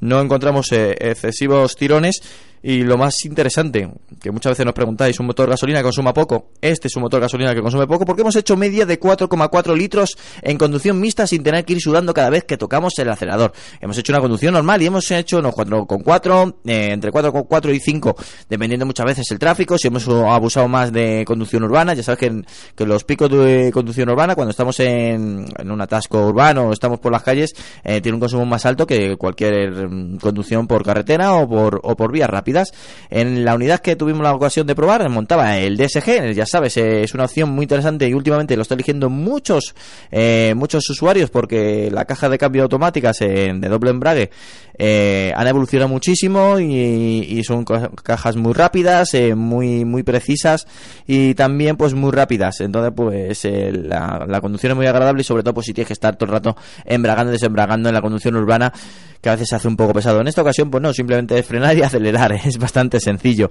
Y su precio final unos 11.900 euros eh, con el motor 1.2 TSI de 90 caballos sin contar el plus que tenía nuestra unidad, eh, porque era de doble color, era blanco por arriba y azul el resto de la carrocería, y la verdad es que tenía un toque muy especial. Las llantas también eran blancas, por eso no solamente era la estética juvenil, su nueva carrocería, su nueva, su nueva líneas, sino también pues este toque tan colorido que tenía nuestra unidad de pruebas. Y ahora es el momento pues de abrir los micrófonos y de hablar con el resto de los componentes para este nuevo Skoda Fabia. Eh, a mí me sorprende que un coche de este tipo, y tal y como ha evolucionado el Fabia, con el motor 1200 TSI de 90, con mi cambio de SG y demás, que ¿Sí? cueste, quitando algunos extras que como el color que decís y Sí. las llantas y demás, el color de las llantas, menos de 12.000 euros. Cuando, no sé, cualquier coche, no por nada, pero cualquier coche coreano de hace 6-7 años costaba eso sin tener, teniendo solo aire acondicionado y pintura metalizada. La verdad es que ha bajado mucho el aspecto de todos los coches, ¿eh? no, no solamente. Pero es que ha bajado el precio, o, o es lo que nos parece a nosotros, y ha subido muchísimo la calidad. Sí. Seguro que no tiene nada que envidiar a, a coches de, de segmento superior incluso. No, no, la calidad interior también, que en el salpicadero y, y demás remates, también ha evolucionado muchísimo de la anterior generación. Y ya la anterior generación no era mal coche, ¿eh? Que tal de, de plásticos mullidos y tal, que no, lo- no me he montado Claro. nunca en el, en el Es un, es un coche que tiene mm, toda la parte principal de salpicadero, el, el aspecto ese que tanto nos nombráis en los correos, e- es el plástico blandito, mullido y agradable a- al primer toque. De todas maneras, también hay que decir que cuando te compras una marca de estilo de Dacia, Skoda y similares, la capacidad de mejora en los primeros 15-20 años es brutal. O partes de una marca eh, de un país del este que eh, en, la en las que la comodidad pues no era el valor principal, era más a lo práctico, a eh, trasladarse de un punto A a un punto B por unas carreteras rotas que necesitaban pues, simplemente que el coche aguantara y, y se enfocan en un mercado que es eh, cuando las compras eh, los diriges a mercados mucho más exigentes que te piden otro tipo otro tipo de virtudes para el coche. Entonces a mí no me sorprende. Lo que mm, sí que es cierto es que en el grupo BAG, por ejemplo, eh, ellos destinan un dinero a- a cada marca, por así decirlo, y cada marca después tiene que comprar con ese dinero los materiales al grupo BAG para construir su coche, ¿no? Y un- una condición que siempre han puesto, por ejemplo, en el caso de SEAT, es el tema de las soldaduras por láser. Entonces, SEAT decía que, eh, dados los presupuestos que les daban, como tenían que hacer el coche con estructura soldada por láser, etcétera, y, un- y comprar una serie de elementos que eran de mucha calidad, después para, estándar, ¿no? para el interior les quedaba poco dinero, ¿no? Para gastarse en plásticos más mullidos, acabados más tipo bajo, tipo Audi, ¿no? Entonces, eh, el que vayan perfeccionando y vayan cada vez, eh, digamos, haciendo bases comunes que hace que reduzcas el precio de la base y puedas Sí. disponer después más dinero para el resto de cosas, ha hecho que en el caso de Skoda además haya dado un salto cualitativo muy grande. Muy interesante y la verdad es que muy curioso. ¿Qué opináis del diseño exterior? Porque a mí, a mí me ha impactado por el cambio que ha dado. Cambio y revolución entre comillas, porque dentro de Skoda ya sabemos que son también muy muy reservados en, en cambios drásticos. Conservadores. Sí, conservadores. A mí, el, a mí el Skoda anterior, el, el Fabia anterior, la verdad es que no me desagradaba. Sí es verdad que tenía un, un- a lo mejor un aspecto muy femenino eh, y sí es cierto que eh, le fallaba a lo mejor que parecía muy alto, muy muy estrechito, sí es verdad, por, por diseño. Pero, Era un coche muy urbano, muy ciudadano. pero a mí me gustaba mucho. Además, ese toque de color que le podías dar, porque tenía colores bastante llamativos, además tenía combinaciones. Eh, Con el famoso anuncio de la batería, ¿no? Efectivamente. Las versiones Monte Carlo, que son, son, eh, son- tienen detalles exclusivos, un colorido muy, muy especial. Y luego el Fabia me- RS, incluso. Sí, sí, el Fabia. Yo, de hecho, tenía de todo. tuve uno con ese color mm, RS, ¿no? De, de Skoda y la verdad es que a mí me, me parece un coche precioso. El nuevo, pues la verdad es que yo lo veo más como una evolución. Si es verdad que se adapta más a la nueva, a la nueva generación Skoda, con líneas más, más rectas, más rectilíneas, más sencillas. Y bueno, ya lo vemos, ¿no? Los faros pues son más, más cuadradotes, atrás son Y, más y de cuadradotes. hecho, es no sé si opinaréis parecido a mí, pero yo ya empiezo a ver Skodas que se parecen más que, sospechos, más que sospechosamente a los Audis. O sea, que tú coges, quitas eh, en el frontal por lo menos, quitas el escudo de Skoda, Hombre, ahí No, los no. cuatro aros A, y a de- lo mejor este nuevo Skoda se recuerda más al Polo. Más que No, nunca. me refi- no me refiero a- a- al Fabia, sino en general a la marca, por lo que por líneas No, que no, un yo creo que tienen su propio Han diseño ganado- dentro de. Yo creo que es que han ganado, han, han ganado empaque. Entonces, cuando ganan ese empaque, pues los empiezas a comparar con coches de, de mayor gama. El Superb, por, por irnos al, al tope de gama de Skoda, ostras, pues es un coche que tiene una estampa magnífica, ¿no? Eh, y puedes compararlo a un coche bastante bastante superior, ¿no? ¿Quién te va a decir que eso es un Skoda, ¿no? Eh, el, el Octavia, pues sí es verdad que, bueno, estamos acostumbrados a ver versiones más básicas, ¿no? Y dices, bueno, pues, pues un coche tampoco llama de- excesivamente la, la atención. De hecho, tiene, en España tiene la fama de ser coche de taxista. O sea, Sí. que nada, nada más lejos. Precisamente, por eso. Bueno, pues es un Pero- coche muy interesante y dentro de poco hablaremos también del Super, que cuidado con él, que también ha dado un salto muy significativo. Pues hasta aquí, ya sabes, eh, la prueba de la semana aquí en Auto FM.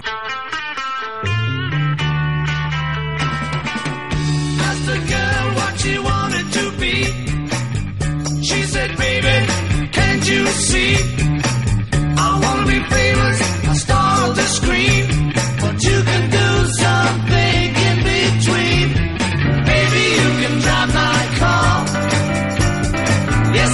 Bajo esta sintonía de los Beatles comenzamos eh, hablando de un evento que hemos estado esta semana y que, por cierto, ha sido muy especial por muchos sentidos y muchos motivos y lo vas a entender enseguida.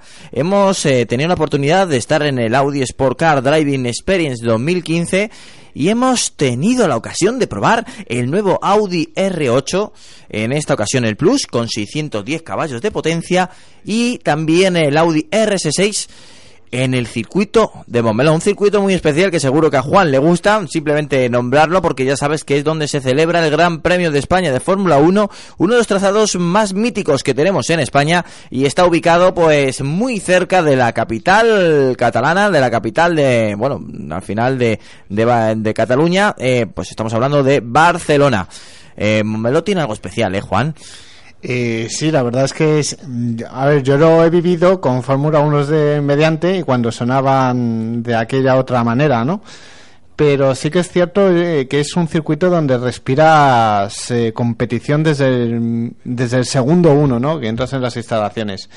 Y después, como todo, mm, en el momento en que empieces a ver cositas de cuatro ruedas rodando por el circuito, pues es mucho más entretenido. Mm, yo a nivel de Fórmula 1 mm, recomiendo a todos aquellos que alguna vez quieran vivir la experiencia de irse a unos test, mejor unos test casi que un gran premio, porque vas a tener eh, un acceso un poco más, eh, digamos, más cercano ¿no? a, a lo que es eh, la Fórmula 1 sin necesidad de la tensión y, y la competitividad que hay en un gran premio cuando está la temporada ya comenzada.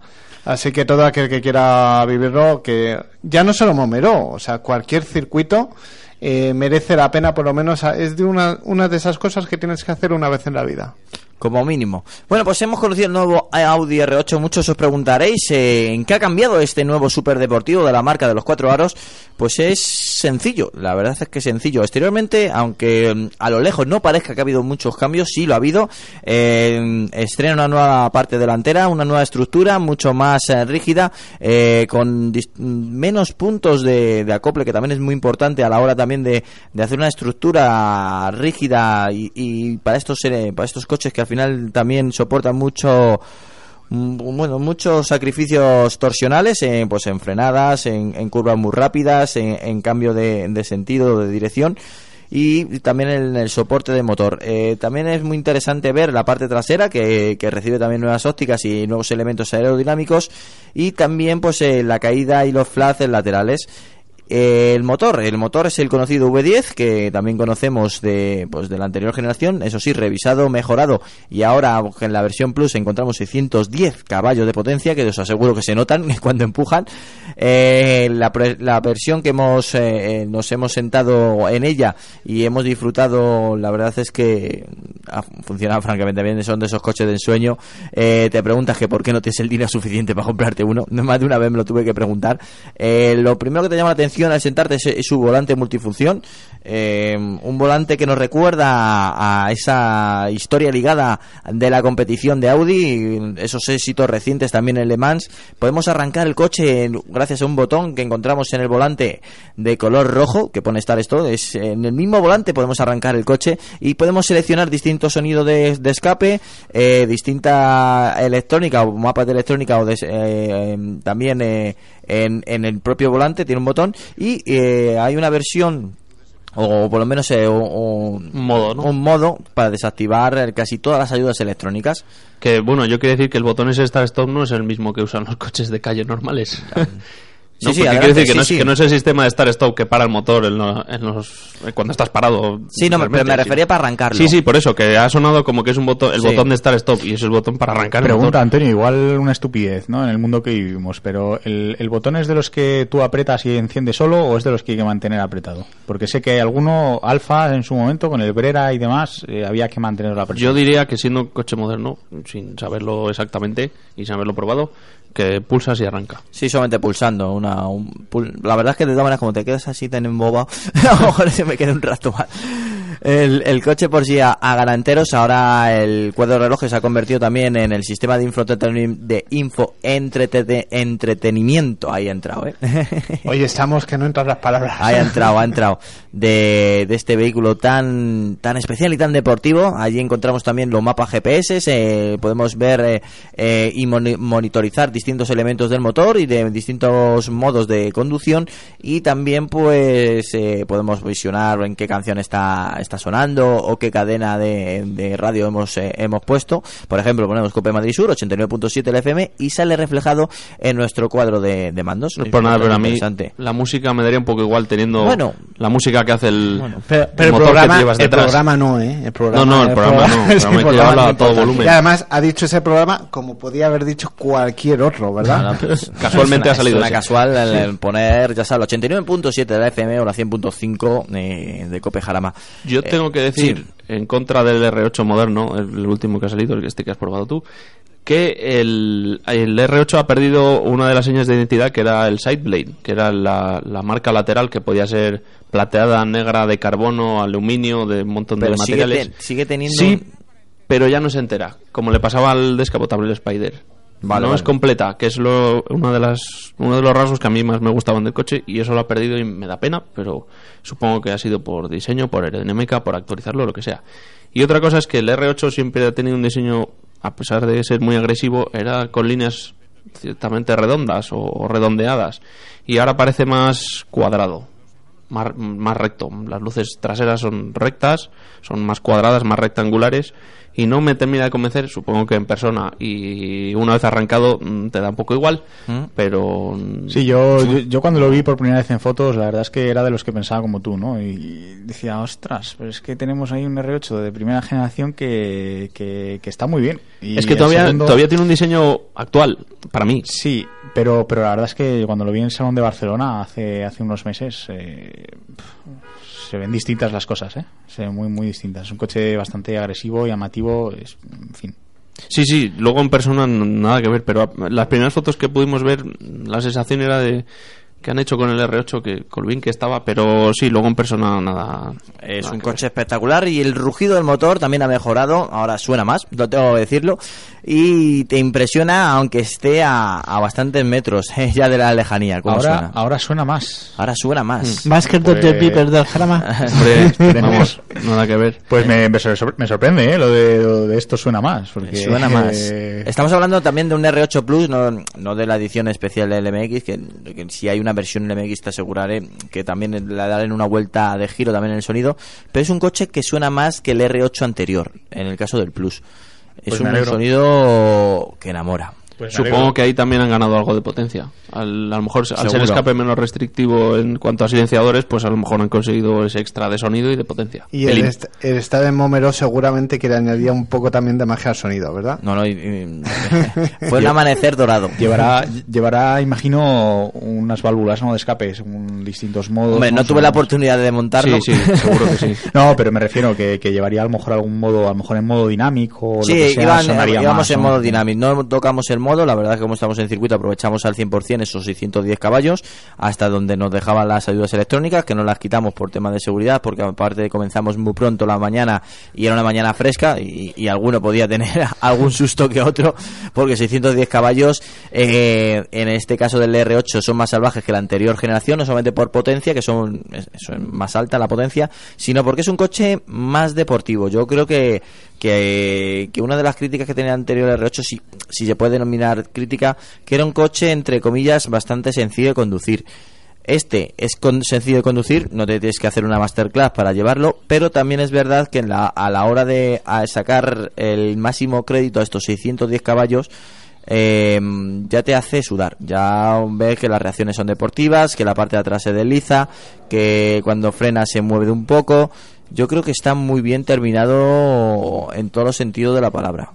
Y a mí me gusta mucho que hayan incorporado el cambio Setronic, que, Un nuevo caja, una caja de cambios también nueva y renovada, Eso como ya es. has dicho Alejandro, que sustituye al antiguo R-Tronic, que, bueno, no iba mal, pero sí que pecaba de ser un poco brusco. Bueno, pero y- en teoría el S-Tronic ya lo, ya lo incorporaron en el restyling, ¿no? De- Del R8 anterior. Sí, pero esta es, Sí, sí, evolucionada. es, es pero- evolucionada.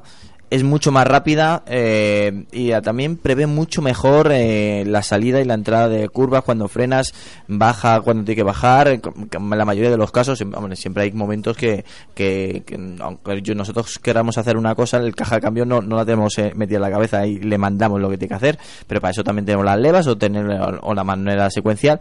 Pero yo casi no le eché de menos eh, en muchas de las ocasiones. eh. A, a mí eso me gusta mucho, que el cambio haga lo que tú harías si lo tuvieses en, en breves, manual. en breves habrá que mandarle un WhatsApp. Porque, con tanta Un mensaje. conectividad.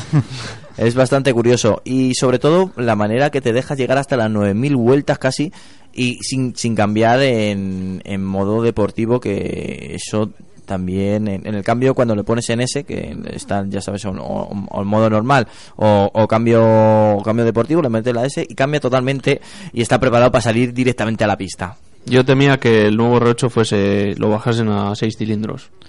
pues no Pero cuando vi los vídeos de Nürburgring dije, "Pff, esto no suena a 6 cilindros ni...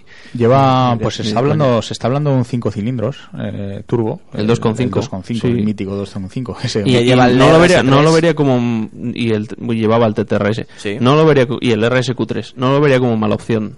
De hecho, yo creo que es- saldría muy buen coche y encima bajaría costes Es un, y... motor, es un motor que ha demostrado que se pueden hacer cifras con él de potencia bastante bastante importantes y la verdad es que es un motor que además suena a gloria. Hmm. Se puede hacer que suene a gloria y tampoco, digamos, es un cuatro cilindros que hay mucha gente todavía reticente, ¿no? El mítico 2.0, pues no, es un 2.5 o 5 cilindros. Pero bueno, falta la confirmación de Audi, ¿no? Y en caso de, de llegar, pues todavía todavía faltará, yo creo. Pero sí, pero fácil podría llegar a los 400 caballos. Fácil. Que ya serían cifras... Bueno, Sí, el, pero, el no para un, R8 pero no para un R8 ¿Por qué no? yo creo que un R8 tiene que tener más de 400 caballos Pues, bueno, pues que le pongan 410. y ya está. es un coche De, de todas maneras, estamos hablando un poco de, de- del modelo presti- eh, más prestigioso de Audi, ¿no? Sobre el que se cimenta un poco. Y el más eh, potente. Claro, entonces tampoco puedes poner. Sí, pero es un modelo también se cimenta, pero cuidado con eso, porque es un modelo, entre comillas, rebasando la historia de Audi, es muy reciente. Ya, pero es un poco, ejerce como de joya de la corona. Entonces, al ejercer de joya de la corona, tiene que tener pues un motor acorde a ello, una tecnología acorde a ello y entonces empezar a bajar escalones por temas un poco de consumos, de llegar a lo mejor un poquito más a, a determinados bolsillos, hay que tener mucho cuidado, cu- mucho cuidado con cuánto bajas para no quitar ese prestigio al vehículo, ¿no? Pero Juan, eso lo decimos nosotros porque nos gustaría tener uno. Y ya que al V10 no llegamos, pues a lo mejor al 5 cilindros. No, de hecho, si algo están pensando los de Audi ahora mismo es una versión Plus Ultra, ¿no? En plan, un, Un 1.5 T6, ¿no? O ahora Performance, ¿no? Que llaman, Sí. que llaman Audi. ya lo han hecho con un RS6 y un RS7, pues oye. y con No, un pero S8, ¿no? tiene que ejercer tiene que ejercer de joya de la corona y lo normal es que dentro de una gama de motores eh, equilibrada eh, haya un límite por debajo del cual no vayan nunca a estar aunque tengan motores el grupo BAG para, para ponerlos, ¿no? Porque tiene que ejercer como, como estandarte. Pero es que imagínate que lo hiciesen, no, no, ten- no tendría rival. Así. A, a Pero lo es- mejor es que no, se tra- a no- mejor- no se trata de eso, no se trata de decir, bueno, vamos a poner un motor un poquito más por debajo Ya, y sí, vamos yo, yo a sé lo que quieres decir. Yo sé lo que Pero de- se, trata, modos- ellos saben que van a vender 500, y ento- por ejemplo, por poner una cifra. Y saben que de cada unidad tienen que sacar, por poner otra cifra, que no tengo ni idea de cuánto será, pero imagínate que fuera un 20%. Ellos n- no pretenden competir co- en precio y decir, bueno, pues vamos a bajar, vamos a bajar el porcentaje de beneficio a un 10 y vamos a poner el precio más barato para llegar a más gente. No es el, no es el, Sí, Juan, pero. el objetivo. ¿Y por qué no un 2.5 turbo de 5 cilindros y que vaya con motor eléctrico? Aparte, quiero decir, una versión híbrida e-tron. que esté dando La combinación- que esté dando 400 caballos, por ejemplo, ese motor térmico y a lo mejor otros 100. Estamos en 500 caballos. La combinación, Está bien, ¿no? La decir, combinación versión. siempre y cuando eh, la cifra de potencia sea acorde a donde te estás moviendo, no tiene por qué ser efectivamente todo con un motor térmico y más teniendo en cuenta cómo está evolucionando el, el- bueno, hasta el motorsport, porque la Está Fórmula bien. 1 mirar dónde está ahora. Decías- ¿Dónde? Yo no la veo. Decías tú, Por eso. en Bahrein, ¿no? Va ahora. Eh, decías tú de e-tron. Eh, e-tron en realidad va, a- va a existir y existe en realidad. Sí, ¿no? sí, es sí. El, el- el R8 eléctrico, completamente. O sea que De hecho, incidiendo un poco en lo que has dicho, yo creo que sería la manera más natural incluso de salir de la crisis que en la que se ha metido el grupo BAG, es decir, apostar por tecnología que combine los motores de gasolina y los motores híbridos. Los híbridos para- enchufables. Yo creo que es el futuro Claro, próximo. Pero tiene, ya. tiene también un problema con todo ello y es que en ese mercado quien les ha cogido un poco la delantera ha sido BMW que ha apostado más decididamente por el tema de los híbridos y los Bueno, pero eléctricos no, antes no es que tarde todavía. Claro, pero ellos tenían el prestigio de sus motores TDI, de sus motores gasolinas TSI, y conseguir ese No, mismo pero- prestigio en algo donde Bueno, te llevan la delantera Hay no que es tener, sencillo. hay que tener cuidado Y porque ocho- prestigio tiene mucho que hablar Audi. En el caso, el Audi RS4, uno de los coches eh, más míticos que, que, que ha tenido Audi y también más eh, aclamados. El RS6, que también tuvimos la oportunidad de, de conducirlo en Montmeló. Esa, eh, esa gran berlina eh, familiar que todo padre de familia quisiera tener en su garaje y que por hombre por motivo de precio no lo tiene. Eh, un gran coche eh, por prestaciones y por frenada. Es un es un súper deportivo lo tengo que decir así en- metido en una carrocería familiar. Y es muy difícil encontrar algo parecido en el mercado actualmente. Es, es tanto por calidad como comportamiento como por sonido que suena también muy bien Lo este más coche. parecido sería un E63 AMG. Y yo y le queda, y le queda yo creo parte de, de carrera porque el RS6 sigue siendo la referencia, ¿eh? Sin duda alguna. Desde el RS2. A- Alejandro, que esto lo diga Antonio y no lo digas tú. Vamos es que- a ver, aquí, a aquí a, a mí han lobotomizado, se han intercambiado los papeles. Esto, aquí está pasando Yo es que le, di permiso para ir a Que Montmeló. Alejandro defienda a Mercedes y tú defiendas el No, no, no, Baja. no, no, no, no, no, no, no. Yo no he dicho está, eso. está dando opciones. Claro, yo- ha dicho que no tiene así un rival tal, pues se me ocurre el Mercedes que no he podido probar, pero que seguro que va a que estar aunque no sea un grupo bajo, Bueno, voy- a- Alejandro voy a- agradecería como regalo de cumpleaños. También, Así, no, voy a, voy a hacer una, una Para Reyes. un breve comentario del Audi R8 también en el trazado. Tuvimos la oportunidad de ir francamente rápido, tengo que decirlo, en, en Montmeló. El Al comportamiento al límite fue- legal no, Al ¿verdad? límite legal, no, bueno, en circuito no hay límite legal. Límite legal del circuito. Claro, entonces pues el coche se comportó excelentemente en cada curva eh, a, a pesar de, de tener que ir luchando con él porque es un coche deportivo y hay que hacerlo así, salías con una sonrisa, eh, empujaba muy bien de bajas vueltas, altas vueltas, el sonido era implacable, eh, querías todo el rato empujar y, acelerar para que ese sonido sea más, más intenso en tu oído frenaba muchísimo, no había de paros de frenar y volver a acelerar y volver a frenar. Eh, el trazado de Montmeló yo creo que es un circuito perfecto para conocer de muy primera mano este coche. Y lo más curioso de, del Audi Sport Car Driving Experience es que Audi no solamente lo hace para periodistas, que no, nosotros estamos muy contentos por ello, sino porque trae a clientes potenciales de este coche y antiguos clientes o poseedores del Audi R8 de anterior generación. Sí, es, son- eso es lo inteligente. Entonces, es una variante claro. de los cursos que tiene. Claro, entonces eh, yo estuve hablando con Ignacio González, el director de comunicación de Audi, y dije, vale, ¿y qué opinan del nuevo Audi R8? Que al final son ellos los que están todos los días con ellos. Claro. Y dice el- que lo, más, lo que más le ha impresionado ha sido el sonido y la caja de cambios. Y yo creo que puede que, que sean las mejoras principales Mm. del coche. creo que, que efectivamente ha- han dado en el clavo. Pero fija, para que se hagan uno- una idea los oyentes, tan contento estaba Antonio hoy que yo creo que después del programa nos va a invitar a todos a una ronda por haberse dado el lujazo de conducir semejante buga. Yo nunca me he negado a invitaros a una bebida refrescante aromatizada. ¿eh? espirituosa, ¿no?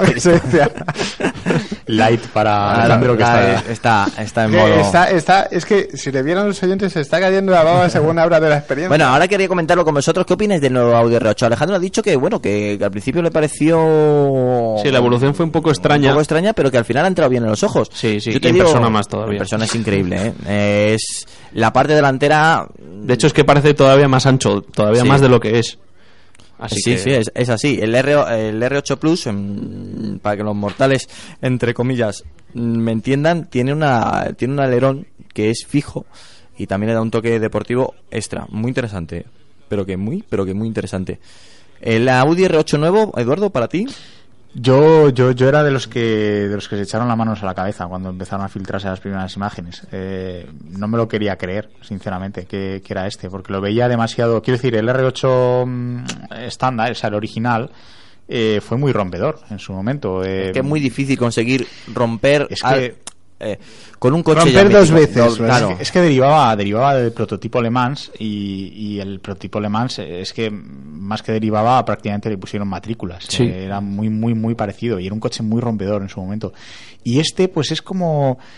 mm, eh, Civilizado. Tenía la impresión de que como si este fuera el primero y el anterior fuera el restyling, ¿no? Al principio pues tenía esa, tenía esa sensación. Lo veía muy sencillote, ¿no? Este.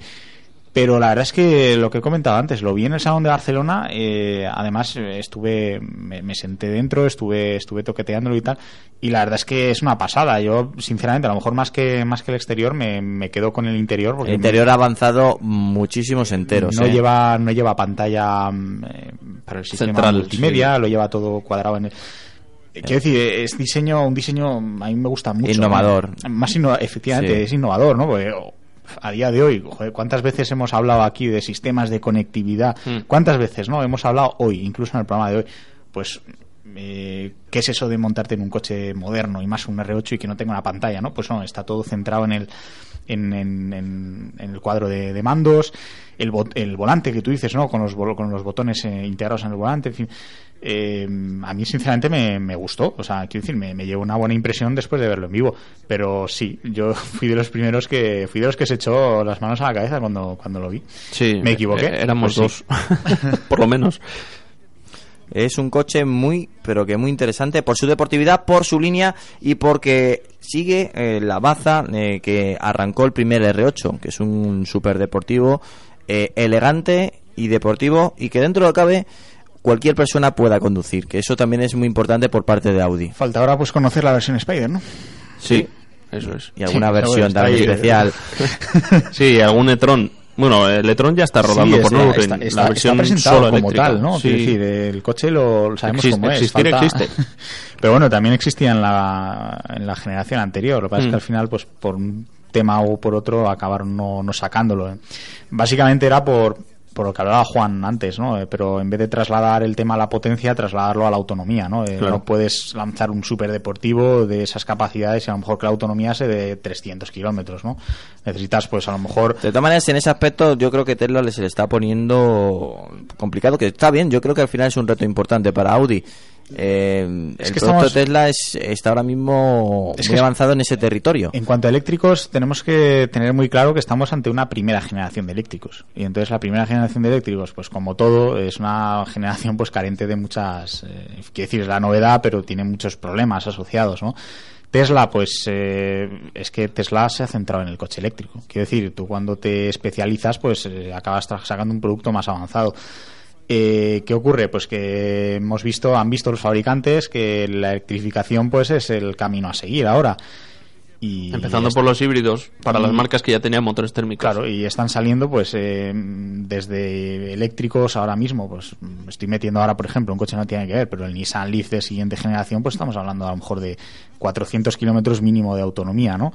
Que eso ya es una cifra respetable. Mm. Entonces Audi pues ocurrió eso, la anterior generación tenía un e-tron ya completamente desarrollado, pero eh, veían que faltaba algo para poderlo sacar a la venta. ¿Qué hicieron? Pues probablemente lo más inteligente. Esperar a que saliera la siguiente generación Claro. y, ahora pues traspasarlo los- todo al nuevo. y ahora están cerrando, están rematando detalles y em, a- pues yo creo que a lo largo del año que viene, probablemente en el Salón de Ginebra, hasta lo, lo veamos ya con, con cifras, con absolutamente todo, con todo, todo Todos los datos concretos, sí. concreto, vaya. Sí, sí. Bueno, eh, Alejandro, ¿ves el nuevo R8 como otro mítico coche clásico? A lo mejor el nuevo no.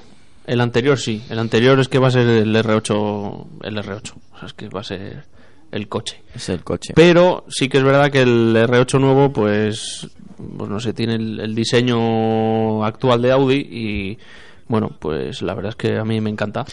Pero no es el original, que es el que a mí me gustó en su día y me sigue Vale, gustando. algo pasó también parecido, es que yo creo es muy difícil, ¿vale? Eh, con el Audi TT, el primer Audi TT es el que Sí. marcó la tendencia, el que marcó las líneas y el resto pues ha tenido que aprovechar estas líneas. ¿Por qué si sale de estas líneas ya no sería un TT? No tendrías el, pues esa, esa zona abultada donde la zona de, de paso de rueda, esa caída Sí, también eh, importante te doy un ejemplo de por qué.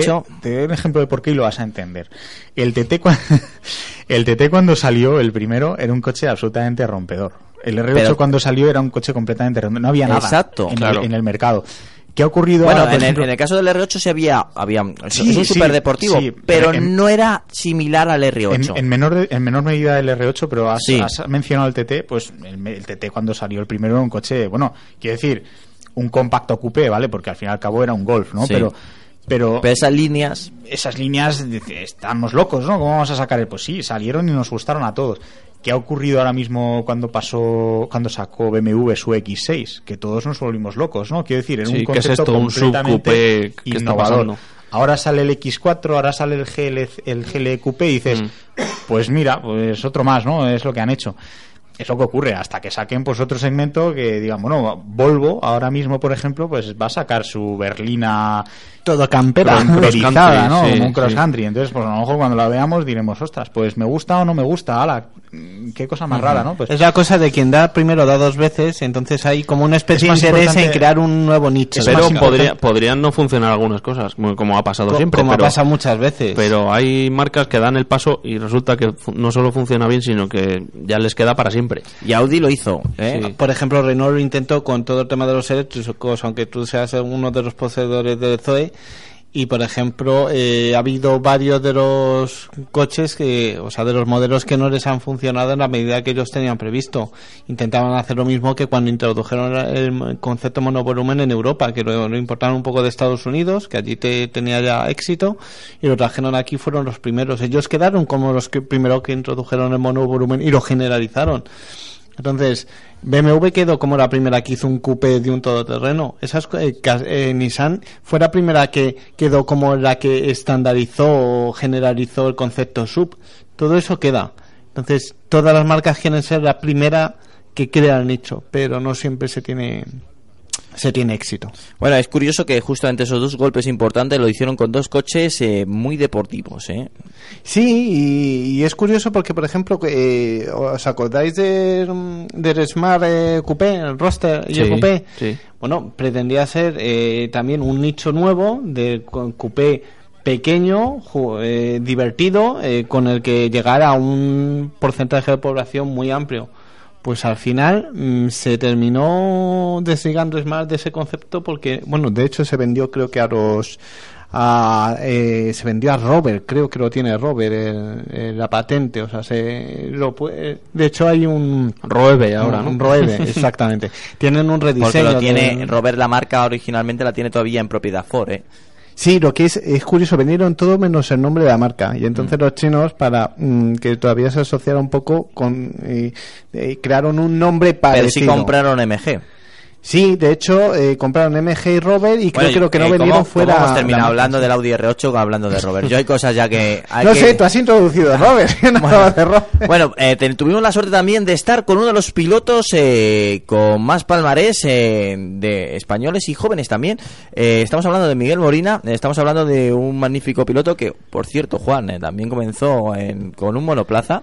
Comenzó en las World Series haciendo, fue uno de, de nuestros pilotos que estaban destinados a hacer grandes cosas en el mundo de los monoplazas, eh, en el equipo Pons Racing, creo recordarle. Y lo cierto es que mm, cuando parecía que ya se estancaba su carrera en las World Series y no pegaba el salto a la Fórmula 1, eh, fue el primero que se decantó por este camino alternativo del DTM. Eh, muchos pensaron que estaba quizás un poco loco de elegir una categoría donde los pilotos españoles pues no, no teníamos A mí, me, a mí me pareció bien. y Vamos, fíjate eh, ha tenido incluso a veces momentos en los que ha estado a punto de que de dejar la categoría creo que fue hace dos años cuando Audi estuvo a punto de prescindir de él pero por un cambio de normativa de neumáticos Mm. una cosa así volvieron a contar con su con su experiencia porque era vital para desarrollar los vehículos y tan es así que logró su primera victoria en el DTM, creo que si no me equivoco que fue este año. Y, la verdad es que yo me alegro mucho porque demuestra que muchas veces no tienes que llegar a la categoría reina, sino hacer valer tu, tu trabajo y tomar un camino alternativo y triunfar, ser el primero en lo que elijas o por lo Yo menos ser el hizo, mejor en lo que elijas. hizo un y- movimiento y muy ahí- inteligente, cambiar esas aspiraciones de Fórmula 1 que muchos de los pilotos españoles tienen ahora y sobre todo Y se quedan, y se quedan en el camino Y se no quedan en el camino. enfocarse. Y él decidió... Pero no es malo tampoco eso. Yo no lo veo como Hombre, malo. al final tú tienes que pensar que es un trabajo. Tú tienes que conseguir un trabajo haciendo lo que te gusta. En este caso, normalmente suele ser en el motorsport. Y muchos eh, deciden que su aventura en la Fórmula 1 se termine, se termina todas sus aspiraciones en el motorsport y salen. Incluso tenemos el ejemplo de Rondan Rodríguez, que salió completamente del motorsport y se dedicó a asuntos administrativos, financieros y Pero. Juan, por ejemplo, no sé, Miguel Molina supongo que estará ganando dinero en, DTM. en DTM. Sí, sí, sí. Pues es que hay pilotos de Fórmula 1 que tienen que pagar. Entonces, yo No, por no, por eso, pero- creo que no lo has entendido el enfoque. Creo que se está equivocando. Que, que nos alegramos un montón que haya dado ese giro. Ah, no- vale, que sí, que sí, claro. yo, yo me refería a eso. Claro. Ah, Vale, entonces estamos de acuerdo. Claro, que no, que no se haya. mm, Hay muchos pilotos que. sí, que parece que todos van a la Fórmula 1 Exacto. y solo no, a la no Fórmula nada, 1. claro. claro. Que no hay nada más. Y si no lo dejas, pero no, que no, es no, eso, no. no es eso. Y Vale, muy vale. joven decidió irse al DTM más. eh, es Bien el, hecho, bien es el piloto más laureado del DTM español. Y no solamente eso, también es el piloto, el primer piloto español que ganó una carrera del DTM. Y el piloto, eh, o sea, primero mm, hay que recalcar lo de ganar, porque eh, hay muchos pilotos, incluso pilotos de Fórmula 1, que han pasado al DTM y no han tenido éxito en el DTM porque es otro concepto, es otra disciplina que no tiene prácticamente nada que ver con, con la Fórmula 1. Y no por ser bueno en Fórmula 1 eres bueno en el DTM y viceversa. No por ser bueno en el DTM eres bueno en la Fórmula 1 y ahí tenemos el ejemplo de Gary Paget. Ganó el DTM y en la Fórmula 1 nunca pasó de ser piloto probador. Pero, pero es eso, eh, hizo muy bien, fue persistente, creyó en su sueño y ahí está la victoria que demuestra que eligió correctamente. Después también tenemos a Dani Juncadella en, en una aventura que parecía como un paso intermedio hacia la Fórmula 1 y que tiene visos de ser definitivamente su su, su carrera su definitiva, carrera ¿no? final, sí. Ahora va a disputar el Gran Premio de Macao que ya ganó en 2011. Estamos hablando de, de Dani Juncadella, no pero pero es curioso como todos esta, eh, esta generación lo que tiene es verdadera pasión por el mundo del motorsport. O sea, le da igual conducir un DTM, un, un coche del Mundial de Turismos, un Fórmula 3, o sea, bajar escalones desde el DTM y conducir un Fórmula 3 después de haberla ganado hace cuatro, cuatro años, recordemos, son gente que, que realmente tiene la gasolina en las venas, ¿no? Y que no puede vivir sin estar pilotando en un circuito. Bueno, pues entonces a, eh, lo, a lo que ibas, sí. que nos ibas a contar que Miguel Molina os dio una vuelta. Nos dio en una coche. vuelta en un Audi R8, también en la versión Plus. Y lo que más te ¿Te sorprende... bajó algún segundo tu tiempo? Eh, pues sí, unos cuantos segundos. Pero lo que más nos sorprende es la facilidad que tienen estos grandes pilotos de conducir rápido. Flipante, y ¿verdad? Por Lo hacen súper sencillo y, claro, por supuesto, muy seguro, ¿eh? Eh, y él iba sin ayudas electrónicas, que eso también es otro plus. Sí, supongo que estará acostumbrado a ir a, a ese ritmo, Sí, incluso más. a incluso más. Entonces, Hay claro, un para detalle- él es como, como bueno, lo Bueno, normal. una como sí, como un entrenamiento con un coche de Sí. calle. No, pues no, se lo muy bien. Aparte decía que era un coche muy divertido. Era, él tenía un, R- un RS6, también da la casualidad que te decía que era un coche también muy polivalente, pero bueno, que si no tuviese el RS6, sin duda alguna un Audi R8 no le importaría tener en su parking Supongo que por, por practicidad. Claro. RS6. Hay, hay un detalle, eh, ahora que recuerdas esto de la manera tan natural que tienen de conducir al límite, ¿no? Y yo me acuerdo, eh, no sé si tú te acordarás también que hace dos, tres años se celebró la, bueno, se ha celebrado más veces, pero bueno, la que fuimos a, a probar los coches, el- el- el- la competición de Mini en el metro de Madrid, en, en la estación de Chamartín, iban sorteando los conos en, en andén, que no hay espacio prácticamente entre... entre- Cabe- caben dos trenes. O sea que- Sí, imaginaros, ¿no? Y yo me acuerdo Bueno, que... eso aparcando yo el coche digo, venga, hombre, por favor, si ahí caben dos trenes, ¿no? Hay que matizar, ¿no? Eso, según el- Claro. Y yo me acuerdo que me monté con el teléfono en modo vídeo para grabar la, la carrerita, el slalom que se iba a pegar, y me dejó alucinado la velocidad con la que iban cambiando las marchas. Y claro, tú... Bueno, desde ese día Juan nos ha peinado. no, pero eh, claro, es, es el trabajo habitual para ellos y lo hacen como tú eh, cuando te tomas un vaso de agua, lo ves natural. Pero no te deja de sorprender, ¿no? O sea, que lo hagan a esa velocidad que tú simplemente de intentarlo, al, te- al tercer cambio de Bueno, tú marcha no lo intentes, dónde- ¿eh? Bueno, bueno. No lo. Bueno, vamos a escuchar a Miguel Molina, ya sabes, el piloto español más laureado del DTM, que tuvo unos segundos, unos minutos para dedicarnos a todos nuestros oyentes y también, hombre, tuvimos la ocasión de darle la enhorabuena por esa excelente temporada que ha hecho en el DTM. Ahí vamos. ¡Wow! Solamente puedo decir wow, increíble vuelta que nos ha dado Miguel Molina a bordo de un Audi R8, nuevo Audi R8. La verdad es que es una máquina que te ha gustado. Yo por lo menos te he visto sonreír, que eso es muy importante. Sí, sí, sí. Además es la primera vez que lo pruebo y realmente han mejorado mucho las prestaciones. El coche te deja, te deja sentir realmente lo que, lo que, lo que es un R8 eh, en toda regla. Entonces eso realmente eh, me, ha, me ha- me ha sorprendido mucho eh, las prestaciones que ha dado el coche y hoy por primera vez lo hemos podido probar. Estamos en el circuito de Montmeló, un circuito muy especial para ti, Miguel. ¿No es así? Sí, aquí empezó todo. Aquí desde, desde bien pequeñito, cuando empecé a hacer mis pin- primeros pinitos en, en los monoplazas, fue aquí. Y bueno, siempre tengo, tengo un buen recuerdo de este circuito. eh, estuve dentro del programa de Joves Pilots del Circuito de Cataluña. eh, bueno, me recuerda siempre a, mi, a mis inicios en el, en, en, en el automovilismo y, y siempre que vengo aquí pues me gusta muchísimo y recuerdo mucho ese- esos tiempos. Unos inicios muy buenos y bueno, y, y una actualidad también muy positiva. Eh, enhorabuena de parte del, del grupo de Auto FM, también de, de los micrófonos de COPE y por supuesto de todos nuestros oyentes. Eh, ese triunfo de TM ha sabido a gloria. Sí, es algo que llevábamos buscando desde hace mucho tiempo, eh, un duro trabajo eh, durante eso, ¿no? Mucho, mucho tiempo y realmente cuando llegó, pues eh, muy contentos, muy con, con una satisfacción increíble porque sobre todo eh, fue la culminación de, de un trabajo durante muchísimos años y al final, pues, pues todo, como digo siempre, el trabajo siempre da la recompensa. El primer piloto en ganar el DTM, pero también el piloto más laureado del DTM. Ya podemos decir que tiene muchas medallas. Bueno, eh, llevo seis años ya en el campeonato, llevo, fui el pionero en España en, debutar en ese campeonato. Eh, al principio no todo el mundo eh, entendía mi, mi, mi- mi- mi movimiento hacia, hacia el DTM porque lógicamente de pr- principio se pensaba que, era un campeonato para, para los pilotos de Fórmula 1 que se iban a retirar y tal, pero esto se ha visto que ahora mismo es el es el uno de los campeonatos por no decir el más el más competitivo y, y donde hay tres marcas muy muy grandes que, que están ahí luchando con, con uñas y dientes. Yo creo que fue un, posi- un paso muy positivo, más viendo la Fórmula 1 actual, con lo cual, de enhorabuena otra vez de nuevo. Y por último, el futuro. ¿Qué nos depara el futuro, Miguel? Bueno, en principio, si todo va bien, seguiremos. eh, creo que, que así, así será.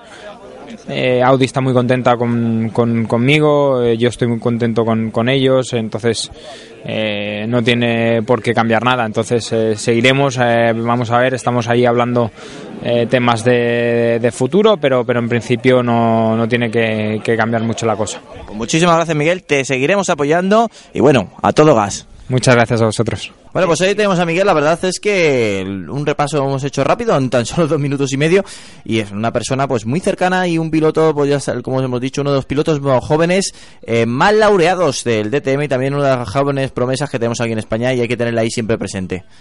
Yo quería, pues bueno, eh, ya en la entrevista se, se ha escuchado, eh, o sea, ya se pre, eh, yo creo que los es- oyentes ya se pueden dar una idea de, de, lo majo que es, ¿no? Porque muchas veces hay muchos pilotos que, que los ves y parece que llevan una especie de aura que no te puedes acercar a menos de 100 metros y hay otros eh, en los que mm, te das cuenta, llevan pantalones, llevan una camiseta, dos orejas, dos brazos, dos piernas, lo más normal del mundo, ¿no? Por así decirlo permitirme un poco este comentario. Y mi- con Miguel, cuando yo por lo menos cuando coincidí... Perdón, pero eh, esto apuntadlo porque según cómo va la cosa, Sabía yo que iba a saltar. los pilotos acaban siendo bots.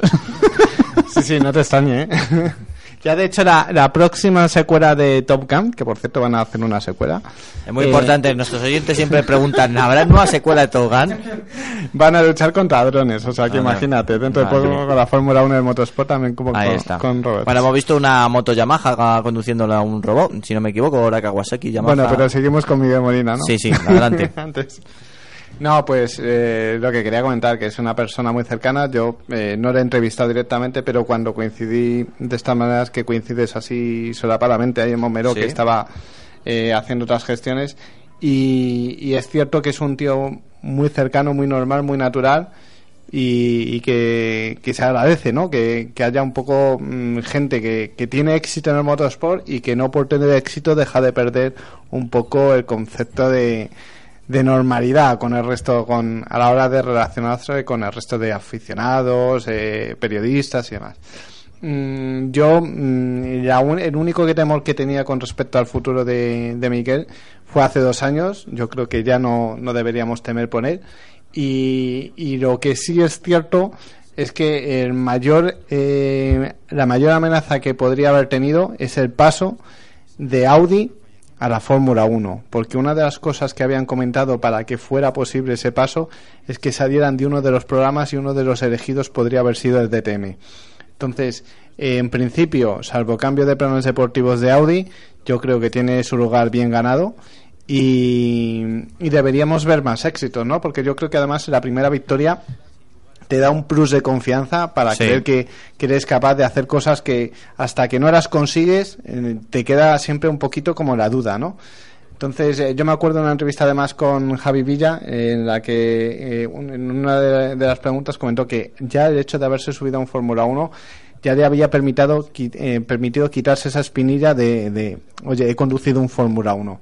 Pues eh, los pilotos son así, ¿no? Necesitan probarse a sí mismos que son capaces de, de llegar a determinadas cotas y una vez eh, prueban que son capaces, ganan mucho en confianza. Lo hemos visto con Hamilton cuando ha logrado el segundo, cuando logró el año pasado el segundo campeonato, como este año se ha paseado con más contundencia de lo que lo hizo el año pasado. Simplemente porque eh, ganas esa confianza que te permite eh, conducir de manera más natural, ¿no? Eh, menos presionado. Entonces yo creo que de Miguel podemos esperar precisamente que lleguen más éxitos. Sería lo normal. Mm, eh, Has conseguido la primera victoria. Eh, tienes ya la tranquilidad de que ahí está, queda para tu palmarés, victoria en el DTM, que no todos lo pueden decir. Es verdad. Y, y a partir de ahí hay que construir sobre esa Y base. piloto oficial de Audi y esos golpes que siempre escuchamos es que Juan se emociona Para- al hablar. Sí, es para completar. Sí, para completar. Es el sentido de la frase. Claro, y darle un poco más de sentimiento para que vean que aquí somos tan, tan normales como Sí, sí, cualquiera que sí, esté sí. en su casa. La verdad es que sí. Bueno, pues muchísimas gracias por este especial que hemos hecho del Salón de Los Ángeles y también eh, habernos acompañado en esta vivencia de conocer el nuevo Audi R8 en un trazado tan mítico como el circuito de Montmeló. Ya sabes, en el Audi Sport Car Driving Experience 2015. Bueno, Juan, eh, hacemos que la próxima semana hablamos un poquito de Fórmula 1. Me ha dado un poco pena lo de Alonso y Do- sus memes. do- dos Bah, eso Mucha se, pena, lo ha tomado, se lo ha tomado con mucho humor. Solo Hombre, dos pildorillas eh, muy breves. Eso llora. Solo dos pildorillas muy breves. a- aparte de que los memes ha, habido algunos bastante bastante cachondos. El Sí. de, el de Wally está muy bien, por ejemplo.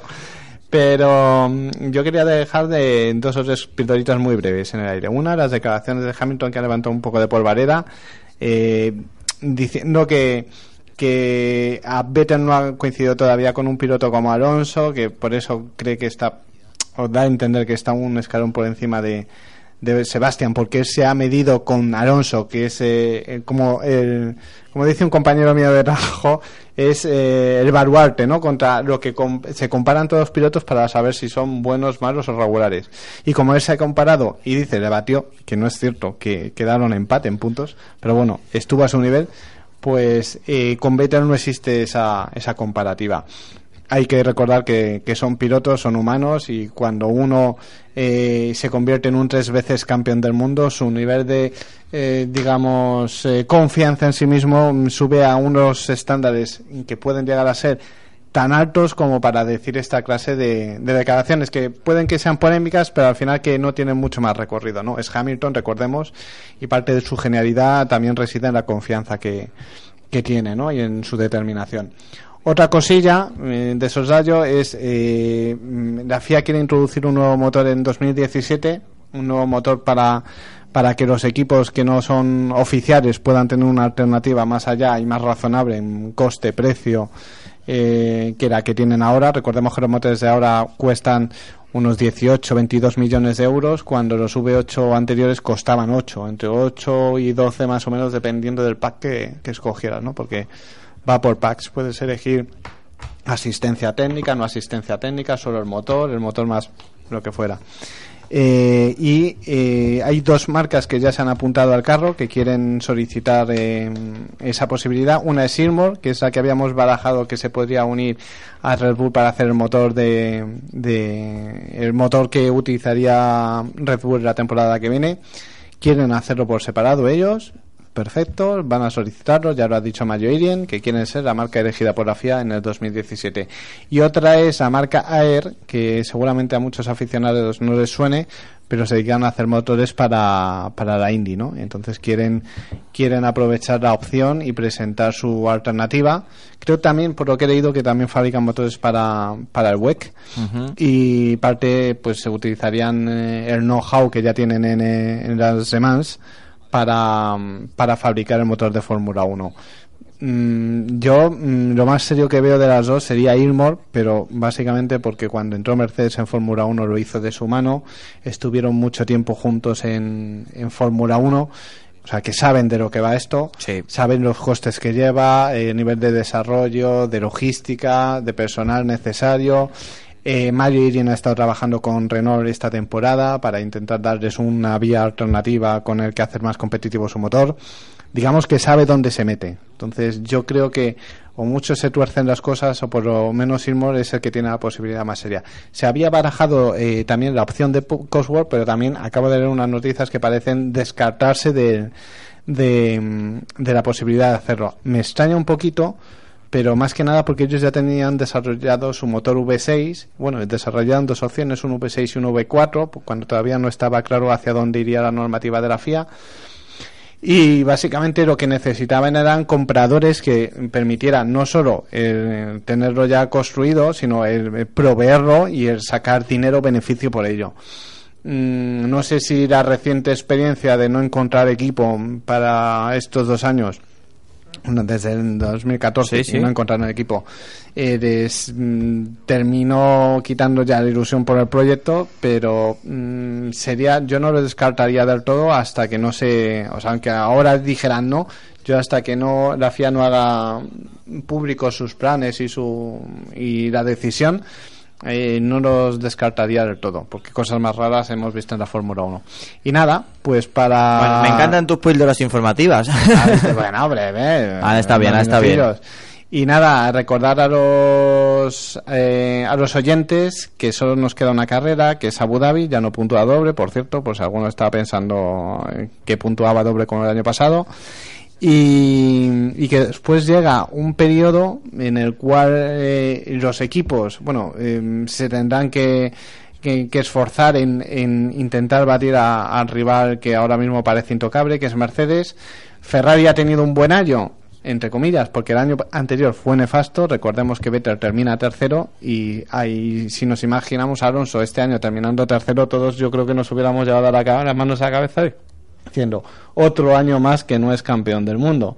Entonces también los éxitos hay que ponerlos un poco en perspectiva. Desde dónde se viene, que era un fracaso absoluto el año pasado, ha habido una mejora evidente, pero recordemos que Ferrari, la razón de su existencia es ganar campeonatos del mundo. El segundo no les vale. Y después eh, McLaren acaba de confirmar eh, Yasuji Sarai, el director de Honda, que han contratado mucho más personal, que el cambio no ha sido posible porque eh, necesitaba mucho más tiempo para cambiar un poco la arquitectura del motor, porque recordemos que tenía fallos de arquitectura, o sea, eh, habían hecho un motor tan estrecho para mordarse a la cintura avispa del McLaren que al final eh, habían hecho un compresor mucho más pequeño que el de Mercedes, tenían problemas de temperatura, la energía que se, mm, que se almacenaba en las baterías no se desplegaba luego en todo su potencial y esos problemas estructurales requerían para solucionarlos mucho más de nueve tokens que, que les habían permitido este año. Para la temporada que viene hay opciones. Y considero muy complicado que estén en posición de luchar por el campeonato del mundo. Seamos, eh, seamos serios. Pero mm, como son fallos gordos en el que eh, la ganancia al solucionarlos puede ser mucho más masiva de la que tengan los otros fabricantes, recordemos que aunque todos tengan esos 32 tokens de los 65 posibles, lo cierto es que hay más posibilidad de ganancia en McLaren que en Mercedes, que están más cerca de su límite. Bueno, Juan, rematando que te conozco, ¿eh? Y nada, pues decirles que el año que viene hay una posibilidad eh, que a lo mejor no vemos a Alon- a Alonso luchar por el campeonato del mundo, Otra vez. eh, que sería lo deseable, que sí lo viéramos, pero que yo tengo la convicción de que esta vez sí va a tener un motor y un chasis, porque también ha habido un poco de chasis en todo esto, para mm, por lo menos estar entre las tres primeras líneas de parrilla. Y Alonso no le tienes que dar el mejor coche, no es un Rosberg, no es un Weber, que tienen que tener un coche, un, o incluso me debería decir Vettel, pero no estoy seguro de que todos los aficionados lo compartan.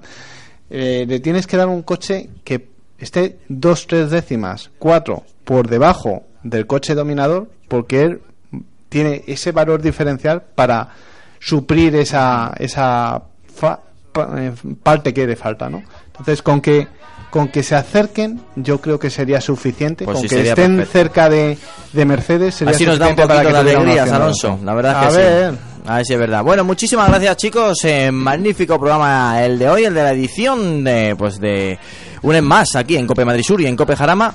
Y bueno, pues Juan, te Espera. dejamos con tus píldoras de Fórmula 1. No, no, Aplauso y medio, como se decía antes. está ahí, está ahí. Tiene No. algo, tiene algo con los ruidos que Me encanta. lo sacaremos. Hay, hay que hacer onomatopeyas, Ah, hay sí, que no, darle un poco de Sí, sí, ya te veo ya. Bueno, pues nada, muchas gracias a todos los oyentes que están al otro lado, que estamos aquí por ellos y nada, nos vemos en el próximo programa. Bye bye. Alejandro, Cualquier cosa nos podéis mandar un mail, escribir por Twitter si tenéis alguna duda, alguna consulta y ya sabéis que Ya me está llegando por radio, Alejandro, por Dios. ¿Eh? Dice, me podéis escribir un mail, me podéis escribir mandar... Claro, pero, pero a ver, que, que eso es- la idea es que nos escuchen y, Claro. y aprendan de coches. ya sabes, Vale, a través de sí. autofm.copemadridsur.es. Eduardo. Pues muchas gracias a todos y bueno, la contaminación en Madrid ha bajado porque muchos eh, circularon por el carril derecho. Luis. Conseguido. Sí, Luis, dime. Un poco lo que dice Alejandro, que seguimos en las redes sociales, podéis escribirnos en arroba autofmcope y nada, pues nos oímos la semana que viene. Ya lo Y sabéis, que la ya no hay restricción semana. en Madrid, por Dios, ya podemos circular Bueno, 90 por la bueno, 30 No lo digas, no lo digas muy alto. Ser buenos, aprovecharos siempre el cinturón y tan solo siete días para estar otra vez junto a ti. Un fuerte abrazo.